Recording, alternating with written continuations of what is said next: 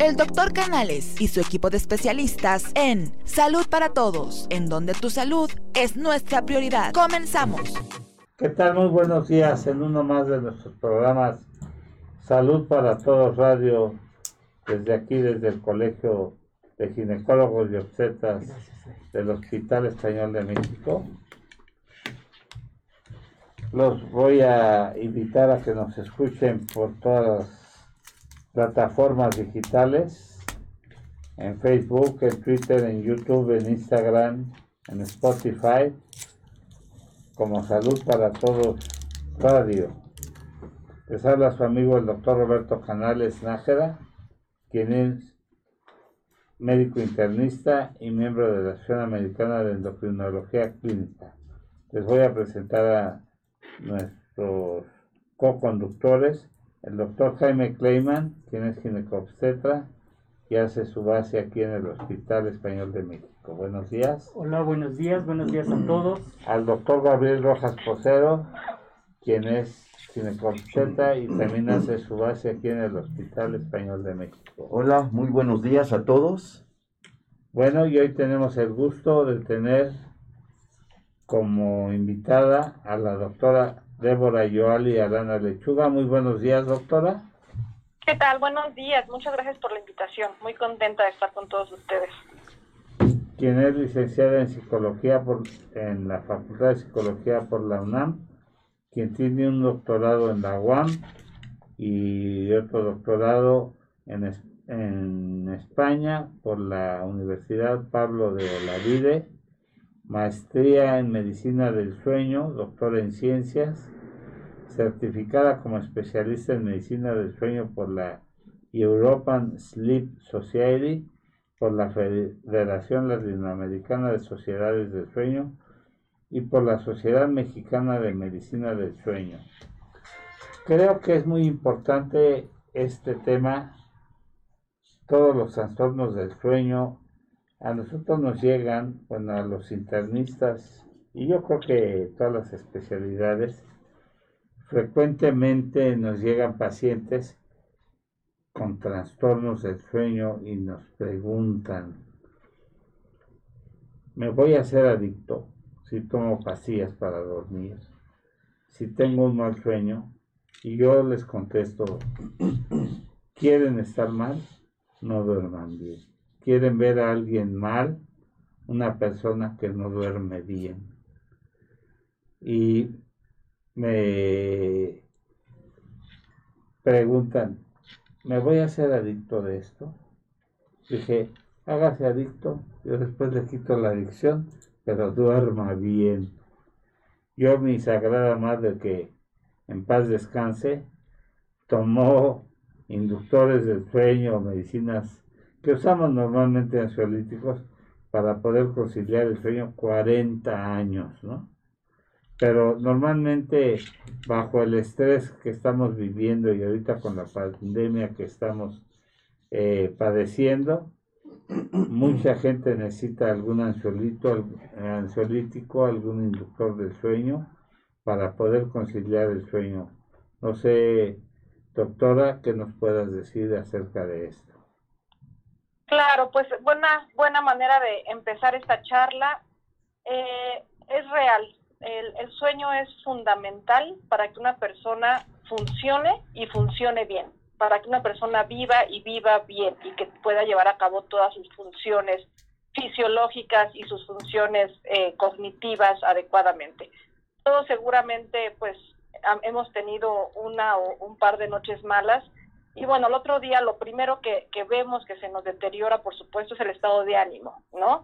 Dormimos mal y el otro día, bueno, no queremos ni que nos hablen, ni resolver nada, estamos realmente irritables, estamos irritables, ansiosos e inclusive si esto se prolonga podemos rayar en, en estados de, depresivos.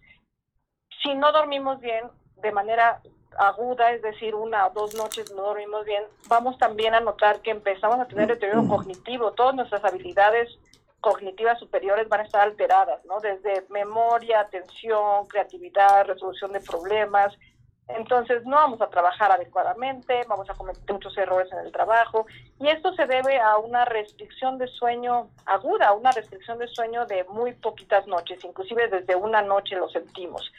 Imagínense entonces cómo empieza a deteriorarse una persona que tenga algún trastorno de sueño que no le permita descansar adecuadamente o que no le permita dormir, ¿no? Como en el caso de insomnio. Por supuesto, todas estas funciones se van alterando, pero se van sumando muchas otras. El sueño es fundamental para que el organismo funcione adecuadamente. entrada, durante el sueño se regula el sistema, eh, el, sistema inmunológico.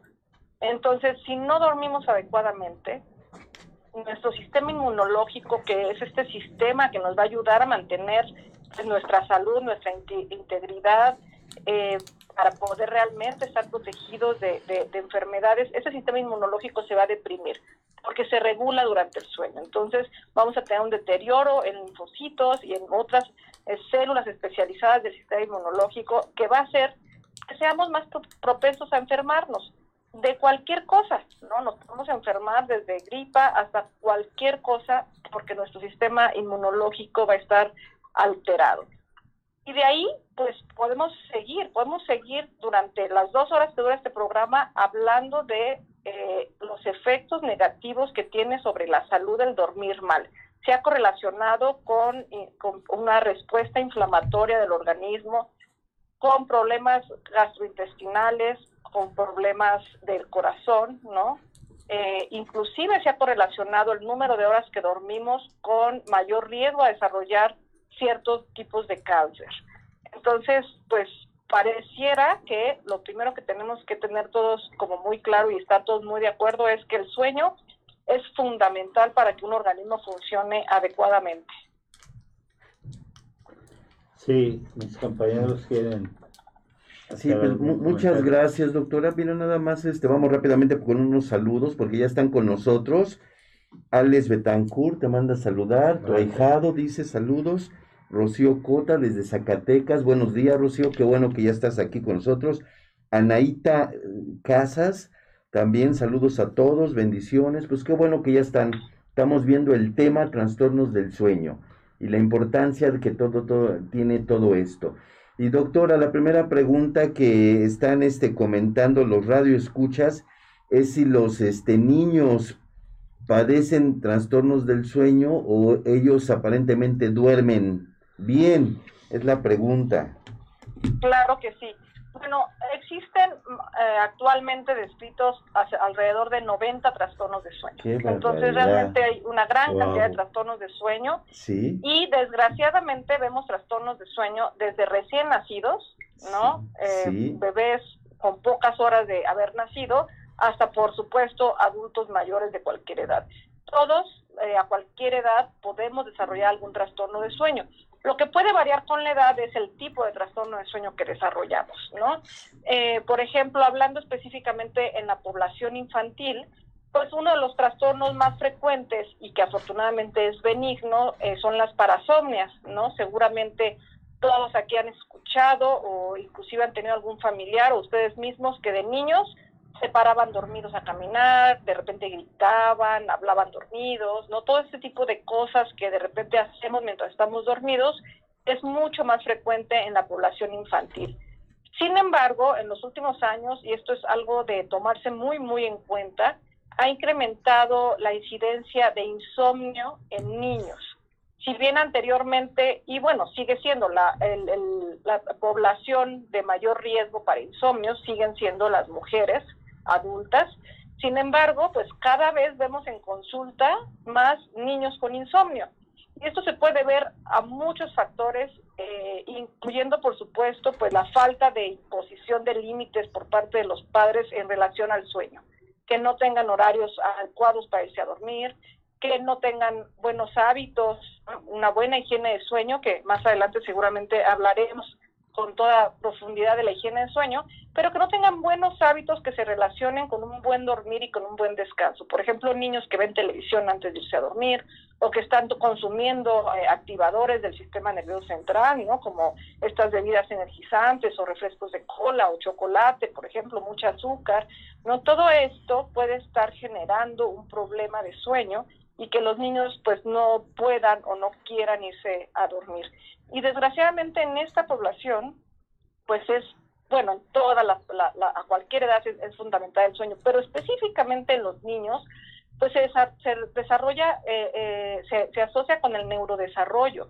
Entonces, imaginen ustedes un niño que no duerme bien, y durante el día va a tener, como ya lo mencioné, pues problemas en la escuela, va a tener dificultad para poner atención, para terminar las tareas, para comprender lo que se le está diciendo, para resolver problemas. Además va a tener también problemas eh, conductuales, ¿no? Entonces nuestro niño que no duerme bien, además de no, no lograr poner atención y no aprender adecuadamente, pues va a ser un niño eh, con muy bajo control de impulsos, un niño que puede llegar a ser agresivo, un niño que puede ser muy intolerante, ¿no? Entonces, y paradójicamente, para terminar esta triada de, síntomas, paradójicamente los niños que no duermen bien, no esperen ustedes estar, ver a un niño que, se esté quedando dormido en todos lados, como en el caso de los adultos, ¿no? No esperan a un niño privado de sueño que se quede dormido en el coche, en el cine, en los juegos, no, un niño privado de sueño paradójicamente va a tener aparentemente más energía va a ser un niño que va a andar corriendo para todos lados, que no se va a dejar de mover, que no se puede estar quieto. Entonces, aprovechando nuestro panel de expertos médicos, ¿qué pensarían ustedes de un niño que los padres y los maestros reportan dificultad en atención, en memoria y en terminar tareas, que tiene muy poco control de impulsos y es muy irritable y para acabarla pues de, de, sumar, pues eh, es un niño que parece que tiene demasiada energía y no se puede dejar de mover, ¿no? Creo que lo tenemos, eh, tenemos la mesa puesta para que cualquiera pueda llegar a pensar que pues probablemente es un niño con un déficit de, de atención con hiperactividad, ¿no? Uno de los trastornos que, sin miedo a equivocarme, creo que ha ido aumentando de manera exponencial en las últimas generaciones y que probablemente podría deberse, ¿no? En muchos casos, a un trastorno de sueño. De hecho, hay un artículo que menciona que cerca del 30% de los niños que están diagnosticados y tratados para trastorno por déficit de atención e hiperactividad tienen en realidad un trastorno de sueño, que corrigiendo ese trastorno de sueño los síntomas diurnos eh, desaparecen. Entonces, así de grave puede llegar a ser que un niño no duerma bien, no va a funcionar en ninguna de las etapas. Y para cerrar este punto de, los niños, también quisiera mencionar que el sueño está asociado con eh, aumento de peso. Entonces, a nivel mundial se han hecho muchísimos estudios al respecto y esto se ha descrito desde población de niños desde tres años hasta adultos. Hay una correlación negativa entre el número de horas de sueño y el índice de masa corporal. Es decir, mientras menos horas dormimos, nuestro índice de masa corporal va a ser mayor. Vamos a tener más sobrepeso u obesidad. Estamos en el país con número uno de obesidad infantil. Entonces, quisiera resaltar esto, ¿no? Con, marcador amarillo. Tenemos que hacer que nuestros niños duerman más para que disminuya estos, estos índices de obesidad y para que tengan un mejor funcionamiento y un neurodesarrollo normal. Porque cabe decir que México es uno de los países en donde menos horas duermen los niños. Desgraciadamente, de repente los papás tenemos la idea de que los niños tienen que pues dormir ocho horas, ¿no? Igual que un adulto. Y entonces hay, hay pequeñitos que deberían estar durmiendo 12 horas por su edad y tienen una restricción de sueño de hasta 4 horas por noche, ¿no? Imaginen, imaginen ustedes eso, cómo puede afectar. Definitivamente.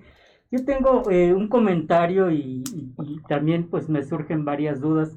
El comentario eh, es este, obviamente, va en relación, eh, ya lo dijo, el, el sueño es un, es, eh, un mecanismo para evitar la, depresión, entendiendo como depresión que la depresión no es un estado de ánimo.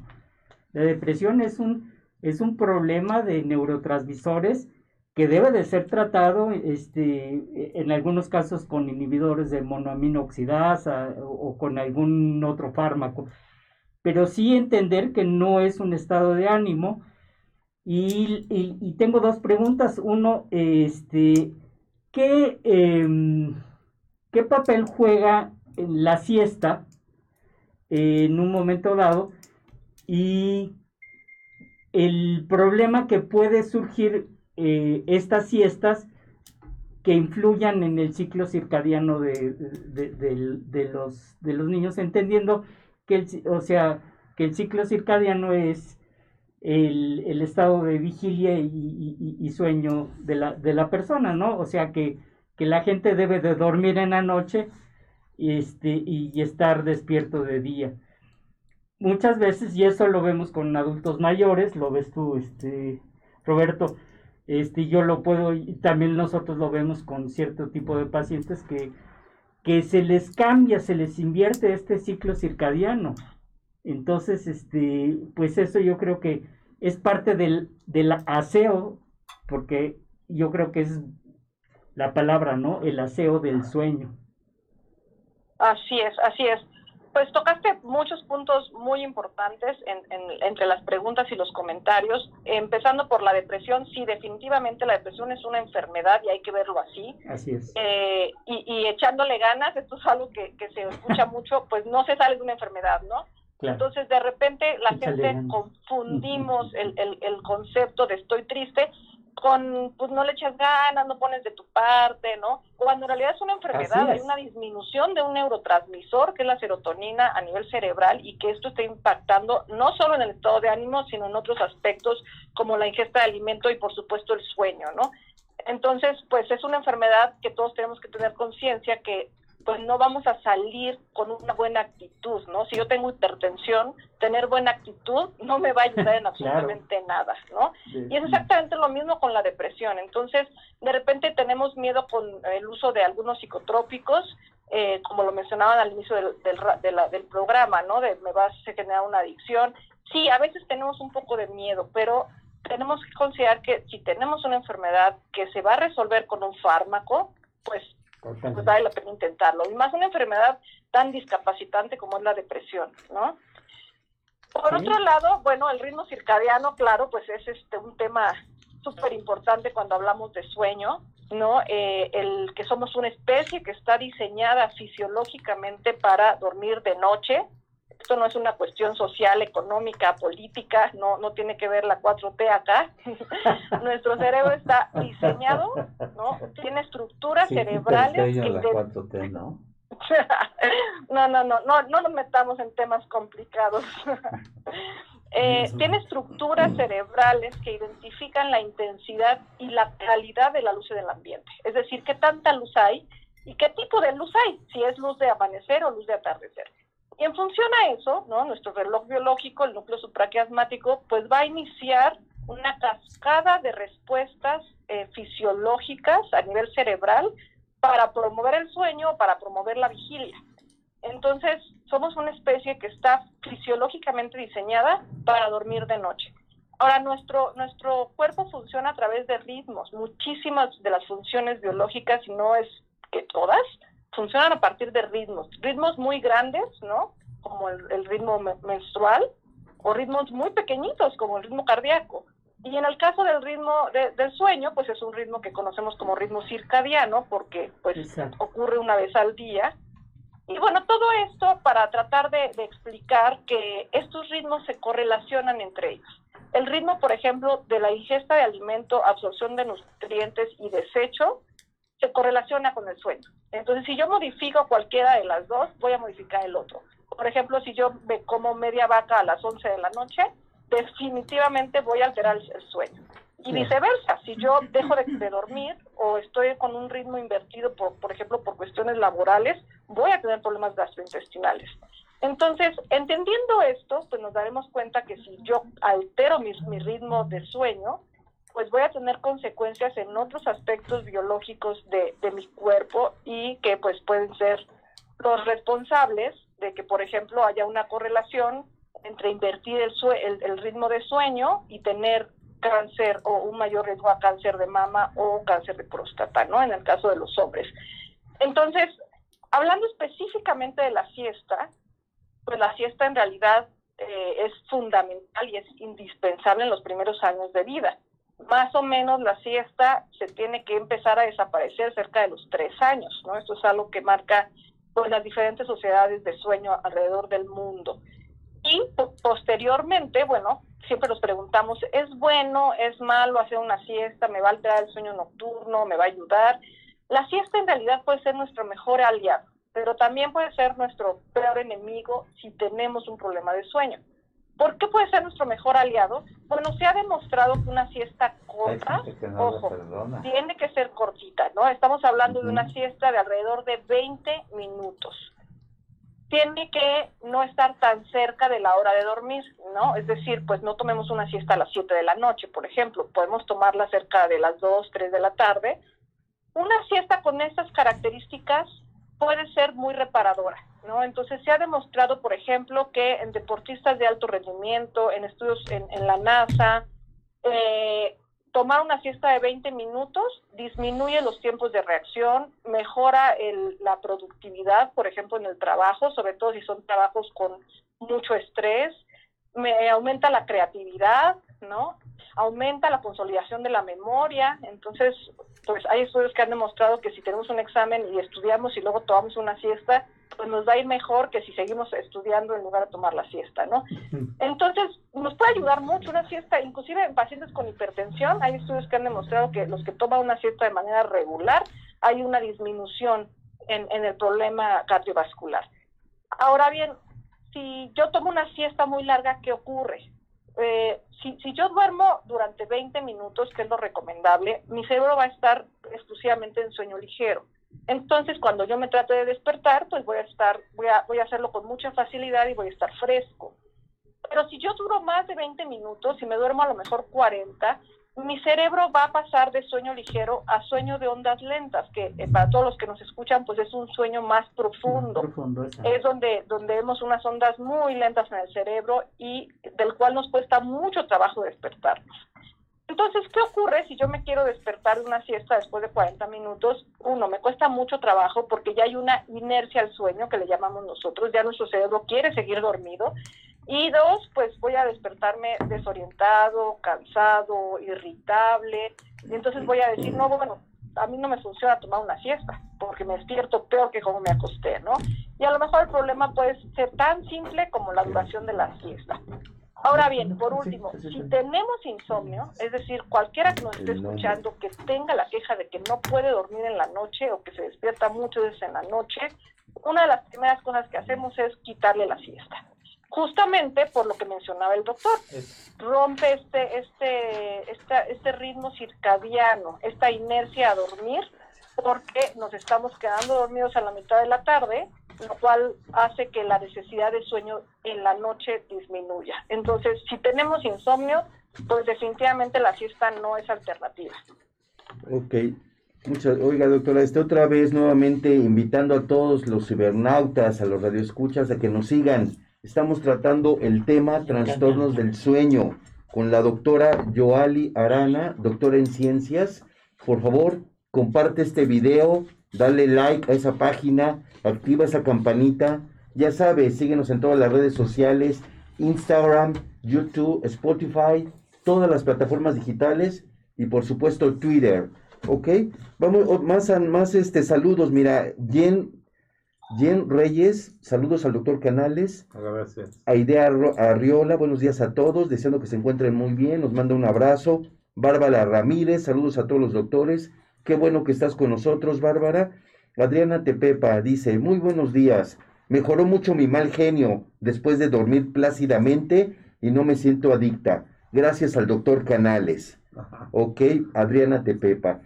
Entonces, este, doctora, hay, Arana, hay otra pregunta. Dice una madre que su hijo, si es lo mismo que duerma de 7 a 4 de la mañana, que de 12 a 8 de la mañana, que así está cambiando su horario cada rato, sobre todo en la pandemia y cuando estuvieron de vacaciones. Cumple con la cantidad de sueños, pero el horario lo, lo cambia cada rato. Claro, no, definitivamente no es lo mismo, ¿no? Ya, ya hemos hablado un poquito de que somos nosotros diseñados para dormir de noche y cuando esta condición se modifica, se van a modificar muchos otros aspectos. En algunos casos, pues es inevitable, entonces nuestra labor como especialistas en medicina del sueño, pues es tratar de que las consecuencias negativas de invertir un, un ciclo un ritmo biológico pues sean las menores. Por ejemplo, en la gente que trabaja de noche, ¿no? Desde médicos hasta toda la gente que, oh, que, tiene que trabajar de noche y tiene que dormir de día, pues tenemos nosotros que darles estrategias y herramientas para disminuir las condiciones de, negativas de, invertir este ciclo biológico. Sin embargo, eh, esto que nos comenta esta mami es algo muy frecuente que está ocurriendo, sobre todo como dicen en la pandemia, que de repente ya no tenemos horarios para nada, ¿no? Sobre todo al principio nos pasó mucho a todos que pues no es, no es, no importa si trabajo en la mañana, en la tarde o en la noche, pues de todos modos voy a estar en mi casa, de todos modos voy a estar en pijama, ¿no? Inclusive perdimos horarios no solo de sueño, perdimos horarios de alimentación, de, de, actividad física, inclusive dejamos de estimularnos con luz natural porque pues ahora estamos encerrados. Entonces es una serie de factores, no solamente es una causa, es una serie de factores que están generando estos, estas alteraciones, incluyendo que ahora estamos mucho más tiempo frente a un monitor. ¿No? Inclusive los niños pequeñitos pues están mucho más tiempo frente a un monitor que también por la intensidad de la luz puede alterar sus ritmos biológicos. Entonces son muchos factores los que tenemos que tomar en cuenta aquí, pero definitivamente, concretamente respondiendo a la pregunta, no es lo mismo. Tenemos que nosotros como padres y también para nuestros horarios propios, esforzarnos para que nuestros niños sigan con ritmos eh, adecuados. Definitivamente no es lo mismo dormir de día, la calidad de sueño, la estructura en la que dormimos cuando dormimos de día no es la misma que cuando dormimos de noche. El sueño no es un estado eh, igual durante todo el tiempo, no es como que cerremos los ojos, nos quedemos dormidos y pase lo mismo durante todo el tiempo que estamos dormidos. Nosotros los, los humanos y en realidad todos los mamíferos pasamos por diferentes etapas de sueño que tienen diferentes funciones y cuando dormimos de día, la, proporción de estas etapas de sueño se altera completamente. Y no solo eso, la liberación de hormonas relacionadas con estas etapas de sueño se ve alterada. Tan solo eh, hay estudios que han demostrado que los niños que se duermen tarde, ¿no? Ni siquiera estamos hablando de inversión de ciclos, ¿no? Como, como en algunos casos, sino simplemente que se duermen tarde. Un niño que a lo mejor duerme 10 horas, pero se duerme a las 8 de la noche, comparado con un niño que duerme las mismas 10 horas, pero se duerme a las 10, 11 de la noche, su estructura de sueño es completamente diferente. Específicamente se ha demostrado que hay una disminución en la liberación de hormona de crecimiento. La hormona de crecimiento se libera principalmente en el primer episodio de sueño de ondas lentas, que si me voy a dormir a las 8 de la noche va a estar ocurriendo cerca de las 9 de la noche si esto ocurre, es decir, si mi primer sueño de ondas lentas ocurre temprano, entonces la cantidad de hormona de crecimiento que ese cerebro va a liberar es mucho mayor que si el primer sueño de ondas lentas ocurre en la madrugada. Y en los niños, bueno, pues la, la hormona de crecimiento pues es fundamental, ¿no? Entonces, imagínense si con recorrer un par de horas cambia la estructura del sueño, qué pasa cuando invertimos por completo los ritmos, el ritmo biológico. Entonces, no, definitivamente no es lo mismo y hay que buscar estrategias que pueden ser conductuales, ¿no? No necesariamente farmacológicas en este momento y con los niños, que nos ayuden a reestructurar sus ritmos de, sueño vigilia con un ritmo de luz-oscuridad. Claro, y hablando de, de hormonas, este, pues sí, es, es, tan importante el sueño que inclusive nosotros cuando solicitamos una determinación de cierto tipo de hormonas, por ejemplo la prolactina, esta se ve afectada por el sueño. Si, si yo, yo les he dicho a mis pacientes, si tienes una fiesta anterior a, tu toma de, ese tipo de muestra de, para, para saber cómo está tu prolactina, pues no vas a, va a salir alterada. No, tienes que, eh, que tener cierto, ciertas horas de sueño para que en la mañana cuando vayas al laboratorio estés en óptimas condiciones para tomar la prolactina, eh, para hacer la determinación de prolactina, que es la hormona de la leche. Y, este, y a las pacientes que les doy algún progestágeno, o sea, la progesterona, este, ha visto que eh, se las doy de noche precisamente para que, para que duerman mejor. Y duermen, duermen mucho mejor las pacientes que les doy progesterona por alguna razón, o sea, no específicamente para inducir el sueño, pero se las doy precisamente de noche por este efecto colateral, vamos a llamarle así. Sí, efectivamente, el sistema endocrino y el sueño pues están íntimamente están de la mano. Sí. sí. exacto, se modifican mutuamente, ¿no? Modificamos el sueño, se modifican las hormonas. Modificamos hormonas y como bien lo dice el doctor, pues se modifica el sueño, definitivamente. Y no solo las hormonas, ¿no? Por ejemplo, si vamos a tomar una muestra de azúcar en sangre, inclusive, ¿no? Algo tan común, también va a afectar cuántas horas dormí la noche anterior. Yo quisiera puntualizar algo de lo que dijiste porque nos escuchan muchos, muchas amas de casa y muchas gentes que tienen niños pequeños, de lo que hablabas de los energetizantes en la noche que traten de dar, lo vemos eh, mucho en la educación norteamericana y el último alimento lo hacen cerca de las 7 de la noche. Y, pesado. Y pesado, pero a esa hora. Sí, y aquí normalmente la merienda, la cena es a las 9, 10 de la noche. Que ya hay una diferencia. También depende de lo que sean, ¿no? Exactamente. Pero ahí normalmente, eh, eh, pues no es tan pesada, la, si ves la, la alimentación norteamericana no es tan pesada, la, la merienda, eh, a comparación de la, de, la dieta mexicana, no, no suele ser tan pesada como la mexicana. Por lo general la mexicana es la más pesada, la cena. Es, la, más, pesada. Entonces, ahí cabe puntualizar que, se les diga a las madres, a las familias, que no traten de dar alimentos tan pesados, chocolates o cargas eh, de carbohidratos pesados, para evitar que, que, los niños tengan tanta energía por las noches y no puedan conciliar el sueño, porque les dan una carga de energía tal que aparte de que les van a promover la obesidad, no van a, lograr conciliar el sueño tempranamente. Es lo que dicen de la fruta, ¿no? Que en la mañana es oro, en la tarde plata y en la noche mata. Exactamente. Y, eso es lo que nosotros vemos frecuentemente con, con los pacientes este,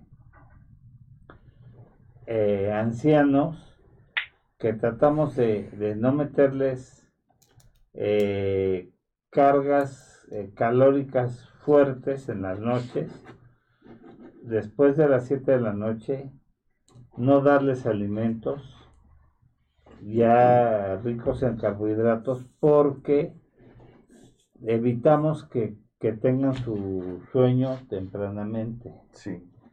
Yo les eh, sugiero a los pacientes de la tercera edad que, o a los familiares que ya les den una ración leve de alimentos para evitar que no puedan conciliar un buen sueño, independientemente de que muchas veces hay que ayudarles con algún medicamento, melatonina, inductores de sueño, algún tranquilizante, relajante, para que puedan conciliar el sueño.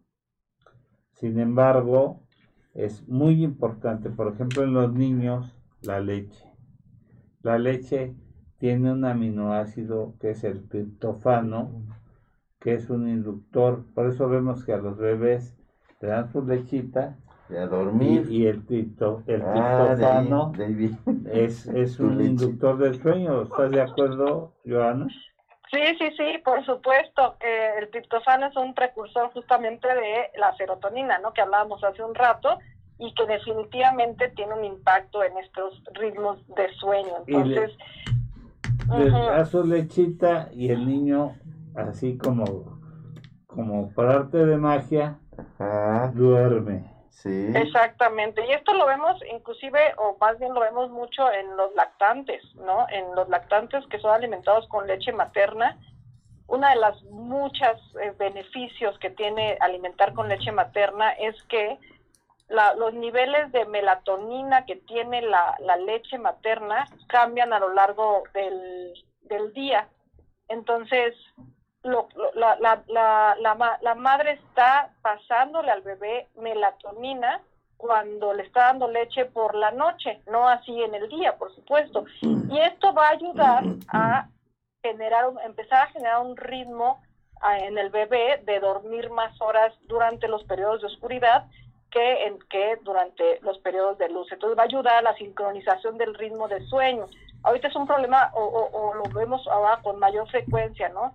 Las mamás tienen una, una queja muy frecuente de que sus bebés no, no logran adquirir este sueño nocturno, ¿no? Como que desde que nacen, pues tienen un ritmo de, de sueño, de dormir y despertar completamente desorganizado, que eso al nacer, por supuesto, que es normal. Sin embargo, pues se tiene que ir poco, como pasan los meses, se tiene que empezar a haber una tendencia en dormir más horas de noche que durante el día y poco a poco, bueno, vamos a lograr que nuestro pequeño pues ya solamente tome siestas de día, de día y duerma la mayor parte en la noche.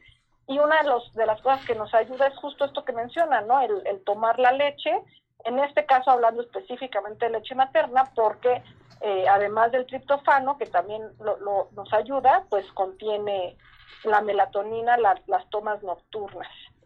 doctora, de ahí viene la frase, tu lechita y a dormir. Eh, ya hasta ahora lo entendí. Oye, mira, otros saludos. Bárbara Ramírez, qué bueno que nos estás viendo. Esther López, buenos días a todos.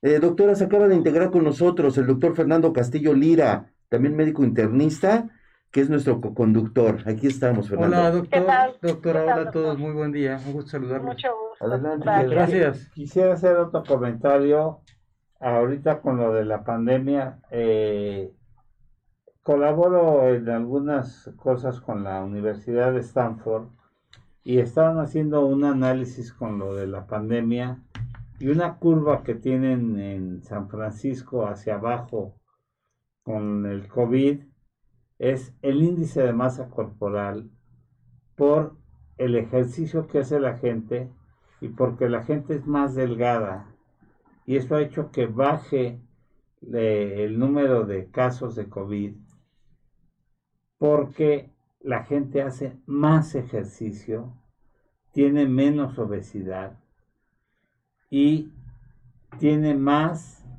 activación de vitamina D por el contacto con el sol. Por eso allá, ¿o en dónde? Allá en, San Francisco. Y aquí todo lo contrario. Y aquí a pesar de que tenemos el sol, pues la ingesta del tipo de alimentos consumimos poca vitamina D, a pesar de que en México tenemos solo 365 días del año. Y tenemos un índice de obesidad muy alto. Y eso es uno de los grandes problemas que estamos teniendo con el COVID. Y es uno de los factores de riesgo más elevados para el padecimiento del COVID. Y allá están revirtiendo, sobre todo en los estados o en, las poblaciones donde tienen un índice de masa corporal más bajo. Así es, pues sí, es un dato bien interesante y me parece que muy relevante, porque además durante la pandemia desgraciadamente estaba escuchando cifras escandalosas de que la gente ha aumentado muchísimo de peso, ¿no? Durante esta pandemia por muchos factores, al igual que, que, el deterioro del sueño, ¿no? Seguramente la calidad de los alimentos, la ansiedad que la gente tiene de estar encerrado y esto que le conduce a, a consumir más alimentos, la falta de horarios para tomar estos alimentos y la falta de ejercicio, como bien lo mencionan, ¿no? La falta de ejercicio que, que además de, que no lo podemos hacer al aire libre, ¿no? Y esto disminuye nuestra producción de, de vitamina D, pues también afecta negativamente en el, en el peso. Y bueno, aquí yo agregaría, por supuesto, ¿no? Porque pues es lo que vengo yo a hablar, por hacer, hacer mi comercial, pues el sueño, ¿no? Eh, a mí me parece que la Secretaría de Salud desde hace muchos años ha hecho un gran esfuerzo por tratar de disminuir el índice de masa corporal en la población y pues hay estas eh, estas iniciativas de pesa, te mide, te hace ejercicio, no evita estar sedentario.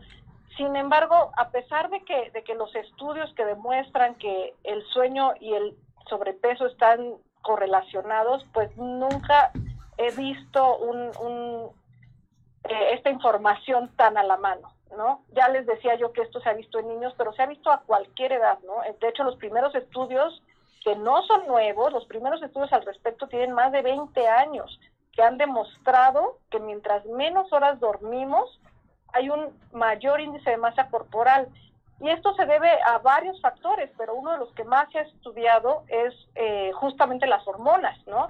Tenemos un par de hormonas, eh, la, la, grelina, eh, es, exacto, que, que, y la leptina, que están relacionadas con la ingesta de alimentos y la saciedad.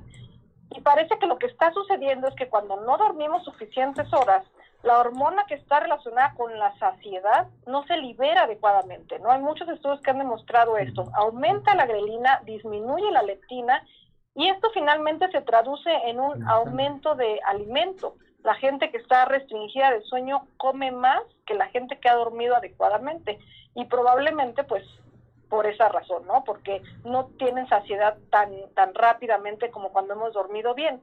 Y por otro lado, cuando estamos privados de sueño, pareciera que se nos antojan más las cosas hipercalóricas, probablemente para eh, tratar de compensar la falta de, del, o, el aumento de pérdida calórica por no haber dormido adecuadamente. De tal manera que una persona restringida de sueño va a comer más, pero además va a comer cosas hipercalóricas. Y entonces, si esta restricción de sueño se convierte en algo crónico en la vida de este paciente, pues lo único que va a suceder es que este paciente va a empezar a aumentar y aumentar de peso.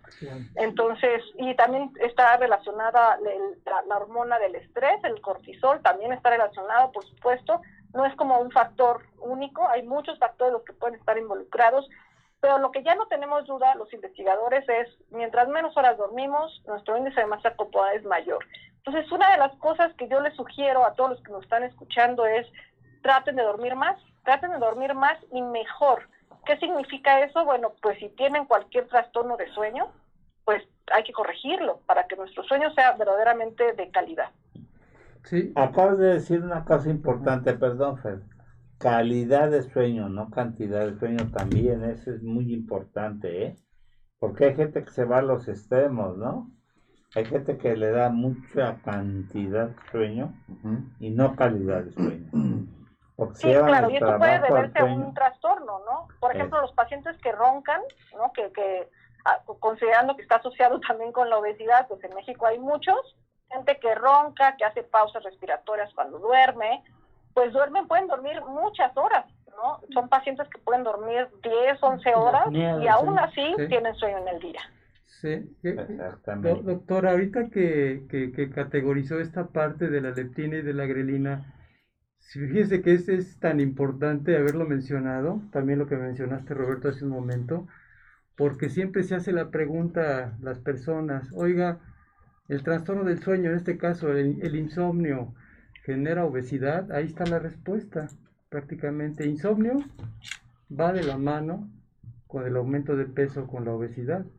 ¿Por qué? Porque el insomnio se está traduciendo en trastornos de ansiedad y en ocasiones depresión es lo que se está incrementando. O sea, según lo que está establecido, más del 50% de las personas en esta coronopandemia o, o, coronavirus que estamos viviendo, se está reportando que precisamente se están traduciendo trastornos del sueño.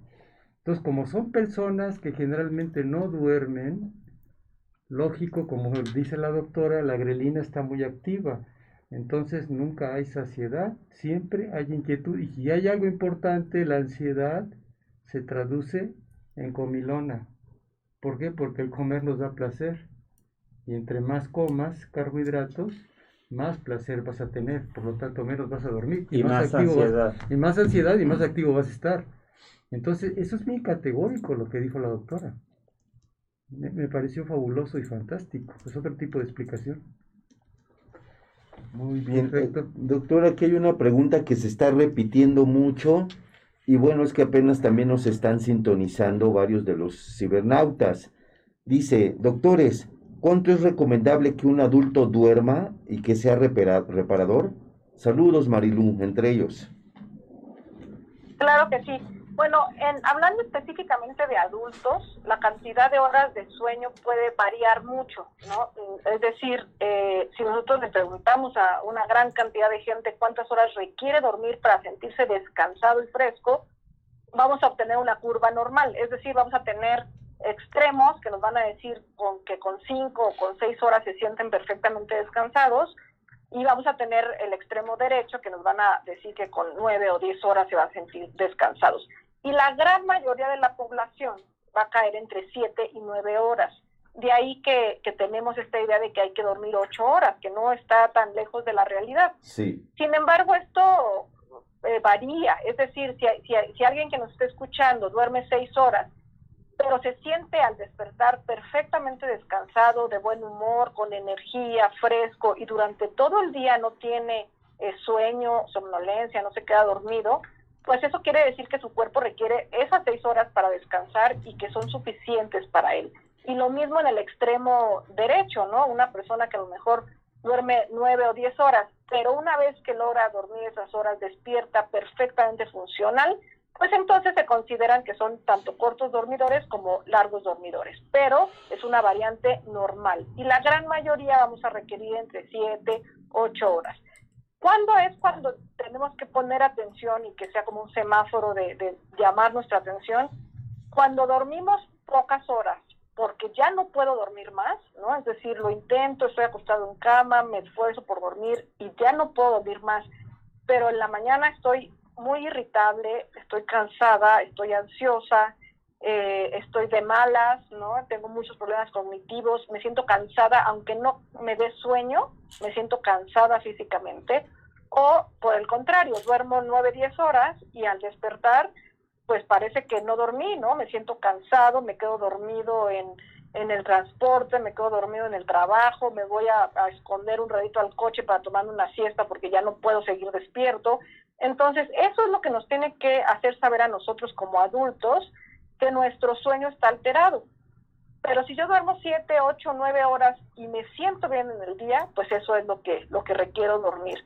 Hago mucho hincapié que esto es en adultos porque no funciona igual que en los niños, ¿no? Y esto es bien relevante porque les decía que pues los niños están durmiendo menos horas de lo que deberían en México. Hay un estudio realizado en, en niños mexicanos que describe que están durmiendo hasta tres horas y media menos cada noche. Entonces, estamos durmiendo poquito a nuestros hijos. En el caso de los niños, depende completamente de la edad. Por ejemplo, niños entre uno y dos años se espera que duerman mínimo 14 horas. Eh, entre 3 y 5 años, que deben de dormir alrededor de 13 horas. Entre 6 y 13 años, alrededor de 11 horas. Y para los más grandecitos, entre 14 y 17, alrededor de 10 horas. ¿Se dan cuenta? No todos los que nos escuchan y tengan aquí un niño, pues con la edad que tiene su hijito, pues eh, traten de, ver si está durmiendo las horas que le corresponden por, por la edad, ¿no? Y esto, pues como ya lo hemos dicho, pues es fundamental para su desarrollo. Y eso es importante porque la, este, no me va a dejar mentir que la falta de sueño eh, en, en, los niños también va a propiciar niños de, de talla baja. Definitivamente, ¿no? Como hablábamos, la, la liberación de la hormona de crecimiento se da en la primera etapa del sueño de ondas lentas. Y acuérdense, solo si esto ocurre temprano. Entonces, si nuestro niño duerme las horas que, que debe de dormir, pero se está acostando a las 12 de la noche, tampoco funciona así. Claro. Yo tengo este una pregunta en cuestión de, de medicamentos. Hay varios, varios medicamentos Obviamente no voy, no vamos a hacer un eh, aquí en este programa una receta. Tómate esta pastilla, tómate esta otra cosa, porque cada caso es individual, pero sí existen varios este, medicamentos, por ejemplo, inductores de sueño, hipnóticos, melatonina, dimenhidrinato, ansiolíticos. Eh, al respecto, ¿qué nos puede decir de, de cada uno de ellos o cuándo, cuándo sí, cuándo no? Claro, pues obviamente como ya lo mencionan, pues esto es, eh, lo tenemos que ver de persona en persona, ¿no? Eh, esto no es, hay que, hay que hacer una evaluación completa de la persona, pero de manera general, yo le, les diría, yo lo primero que hago cuando tengo un paciente con insomnio es tratar de identificar qué está generando ese insomnio. Correcto. Porque muchas veces tienen otro trastorno de sueño, como por ejemplo eh, el trastorno de piernas inquietas, que para todos los que nos escuchan, pues es un trastorno eh, neurosensitivo que ocurre por la noche. Los pacientes comienzan a sentir mucha ansiedad, calor, hormigueo en sus piernas, que les obliga a estar moviendo las piernas. Y eh, pues este, esta sensación incómoda solo disminuye cuando las mueven, ¿no? Esto ocurre en reposo y por la noche. Estos son como de manera muy rápida explicada, pues todo el cuadro clínico. Una vez que estos pacientes se logran quedar dormidos, van a tener muchos de ellos movimientos periódicos de las piernas. Es decir, van a estar teniendo pequeños brinquitos o pataditas de sus piernas, que eh, pues va a generar que su sueño sea muy superficial y que se van a despertar. Entonces, por supuesto, la queja de este paciente pues es insomnio. Doctora, no me puedo dormir, me tardo mucho en quedarme dormida y además, una vez que me duermo, me estoy despertando mucho. En, en, una evaluación de sueño completa, pues tendríamos que descartar que tenga, por ejemplo, este trastorno que les estoy eh, explicando, porque de ser así, el tratamiento, en este caso sí es farmacológico, pero el tratamiento pues es completamente diferente. No se utiliza un inductor de sueño. Utilizamos, eh, este trastorno se debe o se ha demostrado una disfunción dopaminérgica en el sistema nervioso central y entonces estos pacientes responden muy bien a agonistas dopaminérgicos, ¿no? Por ejemplo. puede ser parte del síndrome de Parkinson. Eh, sí, definitivamente mm. hay, hay eh, estudios que han demostrado una correlación que puede ser un inicio de, este trastorno, ¿no? Por esta, esta implicación dopaminérgica que, que se ha descrito. Entonces, pues en este caso, darle un inductor de sueño a mi paciente no le va a ayudarte mucho porque si bien probablemente lo duerma, dependiendo de cuál le doy, ¿no? Si le doy a uno ligero, pues no, no lo va a dormir, por ejemplo, si le doy melatonina o a lo mejor un fármaco Z, a lo mejor no le sirve de mucho, pero definitivamente si le doy una benzodiazepina, pues lo va a dormir, ¿verdad? Claro. Pero, pues a la mañana siguiente se va a sentir muy cansado, muy deteriorado y pues las piernas inquietas no van a desaparecer, entonces mi paciente va a seguir con una queja de sueño importante. En ese caso, pues hay que hacer una evaluación clínica, un estudio y posteriormente iniciar con un fármaco, pero pues específico a, lo que voy es, no es un fármaco que lo duerma, es un fármaco que corrige la condición que no le deja dormir, ¿no? que es como un camino completamente diferente. Para aquellos pacientes que sí son candidatos a utilizar inductores de sueño, pues también hay que pues, elegir el, el inductor correcto y la dosis, por supuesto, pero además, y de esto quiero hacer mucho hincapié, los sueñólogos, cuando tenemos un paciente con insomnio, tenemos que iniciar un tratamiento conductual. El tratamiento de primera elección para pacientes con insomnio a nivel mundial, según las vías de práctica médica, es un tratamiento cognitivo-conductual para insomnio. Si bien me puedo apoyar de inductores de sueño para que mi paciente empiece a dormir mejor desde el día uno, claro que se puede hacer, ¿no? Vamos de la mano. Sin embargo, no puedo solamente darle eh, el inductor de sueño. Necesitamos iniciar con una terapia cognitivo-conductual para insomnio y de esta manera llegará un momento en el que yo pueda retirar el inductor de sueño de mi paciente, disminuyendo el riesgo de, recaídas, ¿no? Porque ya estoy por otro lado trabajando toda la parte conductual y cognitiva de este paciente. Esta terapia es una terapia compleja, por decirlo de algún modo, es una terapia que, que consta de muchos componentes, a eso, a eso me refiero. Y pues también nosotros tenemos que ver qué componentes vamos a utilizar con cada uno de los pacientes, ¿no? No utilizamos todos ellos en cada paciente. A partir de la historia clínica, pues podemos saber cuáles son las cosas que debe modificar el paciente y, y, y al hacerlo, pues se va a ver beneficiado su sueño y definitivamente, pues sí podemos apoyarnos de un inductor de sueño. Este, si, si, no, si, si el paciente no tiene factores de riesgo, podemos utilizar, por ejemplo, uno no benzodiazepínico, los conocidos fármacos Z, como Solpidem, eh, que en teoría tiene menos efectos colaterales en el patrón de sueño, ¿no? Y, y, es más fácil como retirarlo también, ¿no? Pero, por ejemplo, si, si mi paciente tiene eh, por ejemplo, tienen piernas inquietas y le doy un solpidem, pues esto puede generar algunos síntomas eh, desagradables como movimientos durante el sueño, ¿no?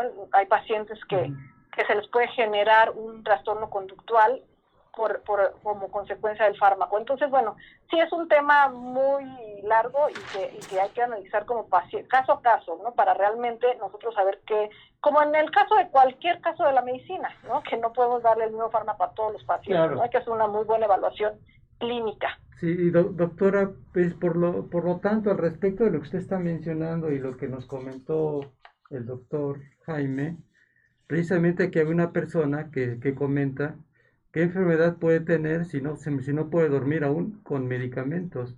O sea, ¿qué le podría recomendar? Porque de antemano, como usted lo estaba aclarando en este momento, hay que buscar individualizar cada caso, a qué tipo de padecimiento se, se, se, está eh, enfrentando ese tipo de personas, porque dice, a pesar de que tomo medicamento, aún así no puedo dormir. ¿Qué le recomendaría a la persona, doctora? Claro, pues hay que analizar el caso si ya si lleva mucho tiempo tomando el medicamento, si el medicamento nunca le hizo efecto o al principio le hizo efecto y luego dejó de hacerle efectos, o son dos casos completamente diferentes. Eh, y ver qué medicamento y qué dosis, ¿no? Porque obviamente pues ah, también hay que ver que la dosis y el medicamento sean los, los adecuados, ¿no? Entonces, pues eh, a esta persona yo le recomendaría buscar un especialista en medicina del sueño para que vean qué medicamento es el que está tomando, para que vean, hagan, hagan una historia clínica y vean qué es lo que puede estar generando este problema de sueño y pues corregir como tal el problema de sueño. Ya les hablaba yo de la terapia cognitivo-conductual. Esta terapia vamos a trabajar con el paciente con toda la parte eh, conductual, ¿no? Todos los cambios de hábitos, de entrada pues vamos a modificar toda la mala higiene de sueño que tenga el paciente. Por ejemplo, pues les recomendamos dejar de hacer ejercicio cerca de la hora de dormir, porque esto también es un activador. Dejar de utilizar equipos electrónicos al menos dos horas antes de irse a dormir para no estimular con luz artificial el cerebro y que esto promueva un estado de vigilia. Eh, evitar café, té, té verde, por ejemplo, eh, muchas veces los pacientes me dicen, no, yo dejé el café porque no me dejaba dormir y ahora tomo té verde, ¿no? Pues desgraciadamente el té verde también tiene un, un, activador potente del sistema nervioso central. Entonces corregimos todos estos malos hábitos del paciente y al mismo tiempo le damos instrucciones precisas de qué debe hacer para cuando no puede dormir, ¿no? Por ejemplo, no es raro que un paciente con insomnio le preguntemos, ¿a qué hora se acuesta? No, pues me acuesto a las 8 de la noche. ¿No? Y, le pregunto, ¿por qué tan temprano? ¿A esa hora ya le da sueño? No, pero me voy a acostar esa hora para tener más tiempo para poder dormir. Ah, muy bien. ¿Y a qué hora se levanta? No, pues a las nueve de la mañana. ¿Y a esa hora despierta? No, no, no, ya tengo muchas horas despierta, pero pues como estoy cansada porque no dormí mucho, pues me quedo acostado un ratito en la cama, ¿no? Oiga, señora, ¿y cuántas horas duerme realmente? ¿Cuántas horas usted siente que duerme? No, pues máximo cuatro. Entonces, este, este ejemplo, por ejemplo, eh, es un paciente que está acostado en cama, pues, más de 12 horas, ¿no? De las cuales, pues, duerme 4. Esto es un error muy común en los pacientes con insomnio. Permanecen mucho tiempo despiertos en la cama. Y desgraciadamente, esto va a generar un condicionamiento de estar despiertos en cama, un condicionamiento de respuestas autónomas que va a generar que el paciente no se pueda dormir cuando se acuesta, ¿no? Entonces es, es muy común que los pacientes con insomnio nos digan, tengo ya mucho sueño, ya me siento cansado, pero nada más me acuesto y bueno, parece que me prenden algo, ¿no? Y entonces, por muy cansada que esté, ya no me duermo. Y se debe a esto, a este condicionamiento aversivo al sueño, ¿no? De estar despiertos en la cama, de estar estresados en la cama, de generar una asociación de, de estar en, en una situación de riesgo, porque al final pues nuestro cerebro más primitivo probablemente no, no, no termina de entender qué es lo que sucede, pero la cama es un, es un lugar en donde estamos estresados, donde hay que estar alertas, en donde estamos, pues se libera mucho cortisol y entonces finalmente todo eso conduce a que el paciente aprenda a no dormir. Entonces es un, es un concepto un poco más complejo de lo que les estoy yo tratando de expresar, pero la idea es que se genere este condicionamiento a mantenernos despiertos en la cama. Y eso es de las primeras cosas que tenemos que trabajar. Entonces, a ver, si mi paciente duerme cuatro horas, puede estar cinco en cama, ¿no? No más. Sí. De, tal modo, empezamos a romper este condicionamiento de estar despiertos en cama y a reducir este, esta asociación negativa al sueño. Y esto va a generar además que el paciente se sienta con mayor control en la forma en la que duerme, porque ya no es intento dormir por 11 horas y duermo 4, ¿no? Entonces, bueno, le empezamos a dar, como, como este ejemplo, le empezamos a dar al paciente muchas herramientas que le va a ayudar, esas herramientas le van a ayudar a empezar a dormir mejor. Y la parte cognitiva de la terapia, de, este es un ejemplo de la parte conductual de muchas que hay, ¿no? Pero la parte cognitiva de la terapia se trata de trabajar con los pensamientos y las actitudes de los pacientes referente al sueño. Esto, en realidad, la terapia cognitivo-conductual es una terapia que se utiliza en muchísimas otras cosas, por ejemplo, en ansiedad, en depresión y específicamente en el sueño. Lo que hacemos con esta terapia es modificar o identificar los pensamientos y las, y las emociones que están asociadas con no dormir adecuadamente partiendo de la teoría de que un pensamiento va a generar una emoción y esta emoción va a generar una conducta. De tal modo que eh, si nosotros empezamos a trabajar con los pensamientos y con las actitudes en relación al sueño de nuestro paciente, podemos eh, eh, pues, lograr que el paciente reduzca la ansiedad asociada a no dormir adecuadamente y con esto como consecuencia, pues empezar a dormir un poco mejor, ¿no? Y esta, terapia es muy efectiva, pero no es inmediata.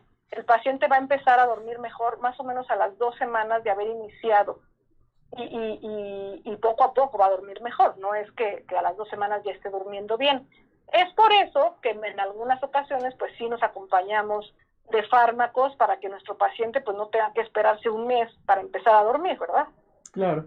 Y además este esto que, que está hablando es muy importante porque pues no es, no es magia, ¿no? El, una, una persona que, sufrió, que acaba de sufrir, o que sufrió hace algunos años un, estrés eh, postraumático, como, como, y un ejemplo que tengo muy, muy eh, cercano es este alguien que pasó eh, la guerra y que, y que, bueno, este, en un momento dado sufrió y vivió y vio eh, atrocidades, eh, obviamente no, lo, no los vamos a quitar con un chocho, ¿no? O con una pastilla y, ya se van a resolver todos sus problemas. Total, totalmente de acuerdo. Tengo este, aquí una pregunta de, de Samantha. Dice, tengo ocho meses de embarazo y me es imposible poder dormir. No quiero tomar medicamento porque tengo miedo que le haga daño a mi bebé. Pero, ¿qué me recomendaría hacer? Eh, bueno, yo, eh, la cuestión de medicamentos, hay medicamentos este, que sí se pueden dar eh, durante, durante el embarazo, que son medicamentos A o en último de los casos B, que serían medicamentos, este, por ejemplo, la, el dimenhidrinato o melatonina, no, no le llega a afectar, pero obviamente eh, se tendría en un momento dado que, analizar en, forma particular el caso y, e individualizarlo y ya, ya ver efectivamente si es con un chocho, con un tratamiento medicamentoso o este, con una terapia como, como lo acaba de, de nombrar. Pues hay muchas, perdón, conteste doctora, perdón.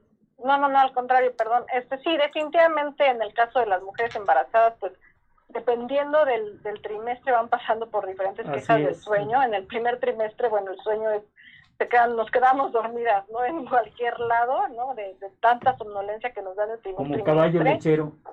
Sí, sí, sí, no, yo, yo era de irme a esconder para poderme dormir, ¿no? Y pensamientos irracionales como voy manejando, no, y si me acuesto en un parque y me duermo un ratito, ¿no? así ya no puedo más. Y, y sí, efectivamente, pues en el último trimestre, pues es el insomnio, sin lugar a duda, ¿no? Entonces, la necesidad de orinar a cada rato, pero también, por ejemplo, en mujeres embarazadas, sobre todo en el último trimestre, hay una mayor incidencia de síndrome de piernas inquietas por eh, deficiencia de hierro. Hablaba hace rato de que este síndrome eh, se presentaba por una disfunción dopaminérgica. Sin embargo, en casos muy particulares, como en niños con anemia o en mujeres embarazadas, esto se puede deber a falta de hierro, porque el hierro es precursor de dopamina. Si no hay suficiente hierro, ahí va a haber un desbalance en la dopamina. Entonces, eh, por eso tenemos que hacerlo de manera muy particular. Si tuvieras en tus estudios de sangre disminución de hierro, probablemente con un complemento podría mejorar tu sueño. 100%, 100%. Doctora, hay muchas preguntas todavía, pero quisiéramos hacer un breve corte de dos minutos para regresar con todas las preguntas, si no tienes inconveniente. Con todo gusto, no en lo absoluto. Vamos con el corte, Jesús. ¿Hay otra? De otra me gustaría tomarme unos minutos para hacer énfasis en lo importante que es mantener un peso saludable, ya que, como nos lo ha confirmado la pandemia, aquellas personas con sobrepeso u obesidad siempre estarán más expuestas a cualquier tipo de enfermedad. Es por ello que es importante recordar que nunca es tarde para mejorar nuestros hábitos alimenticios y podemos empezar con pequeños cambios que traerán grandes diferencias en nuestro organismo y nuestra vida como los que ofrece Nutrete. Nutrete es un proyecto que dos maestras en nutrición han impulsado, facilitando sus diferentes productos para que cualquier persona que quiera cambiar su vida los pueda adquirir. Te invitamos a conocerlos. Visita sus diferentes redes sociales. Instagram, arroba Nutret-MX. Facebook, arroba Nutrete CDMX o al teléfono 55 62 16 65 20. Nútrete y cambiará tu vida. ¿Quieres empezar a comer saludable? En Nútrete nos encargamos de revisar la lista de ingredientes e información nutrimental de cada producto que tenemos para garantizar que realmente sean saludables. Contamos con diferentes productos como productos keto, suplementos, vitaminas, minerales y un sinfín de productos para complementar tu alimentación. Encuentra todo nuestro catálogo en Instagram como Nutret-MX o por Facebook en Nutret CDMX. Para más información, al WhatsApp 55 62 16 65 20. Nutrete y cambiará tu vida. Regresamos. Regresamos, hay una cantidad de preguntas este, muy importantes. hay otras de ginecobstetricia. Sí, dice, doctora, ¿es normal que por la menopausia pierda el sueño? Saludos, Gina. Que contesten los ginecólogos y que contesten los especialistas en sueño. A ver. Pues obviamente la menopausia es un es un trance en la vida en el que el insomnio juega un papel muy, muy importante. Eh, justamente lo que hablábamos, ¿no? El, intercambio de, hormonas, la falta de estas hormonas y lo que les decía, ¿no? El, la falta de, de ese ciclo estrógeno-progestágeno, estrógeno-progesterona, que en un momento dado, pues imagínense ustedes una paciente que, que, de repente tiene eh, como, como las hormonas tienen ciclos y picos, pues esos picos pueden generar bochornos, pueden generar este, ese tipo de, cambios en, la, eh, eh, en el hecho de, que cambie la temperatura del cuerpo. Entonces, el esposo está con mucho frío y se tapa eh, y, la, la este, su pareja está con bochornos y se quita las cobijas y luego le da frío. Imagínense eso pues, durante toda la noche.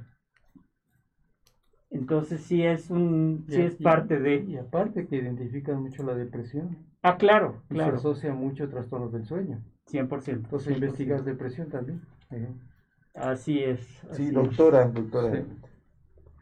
Sí. sí, definitivamente, ¿no? En, lo, esto último que mencionan es fundamental. Muchos pacientes de repente llegan conmigo con un tipo de insomnio muy particular que se llama insomnio tardío.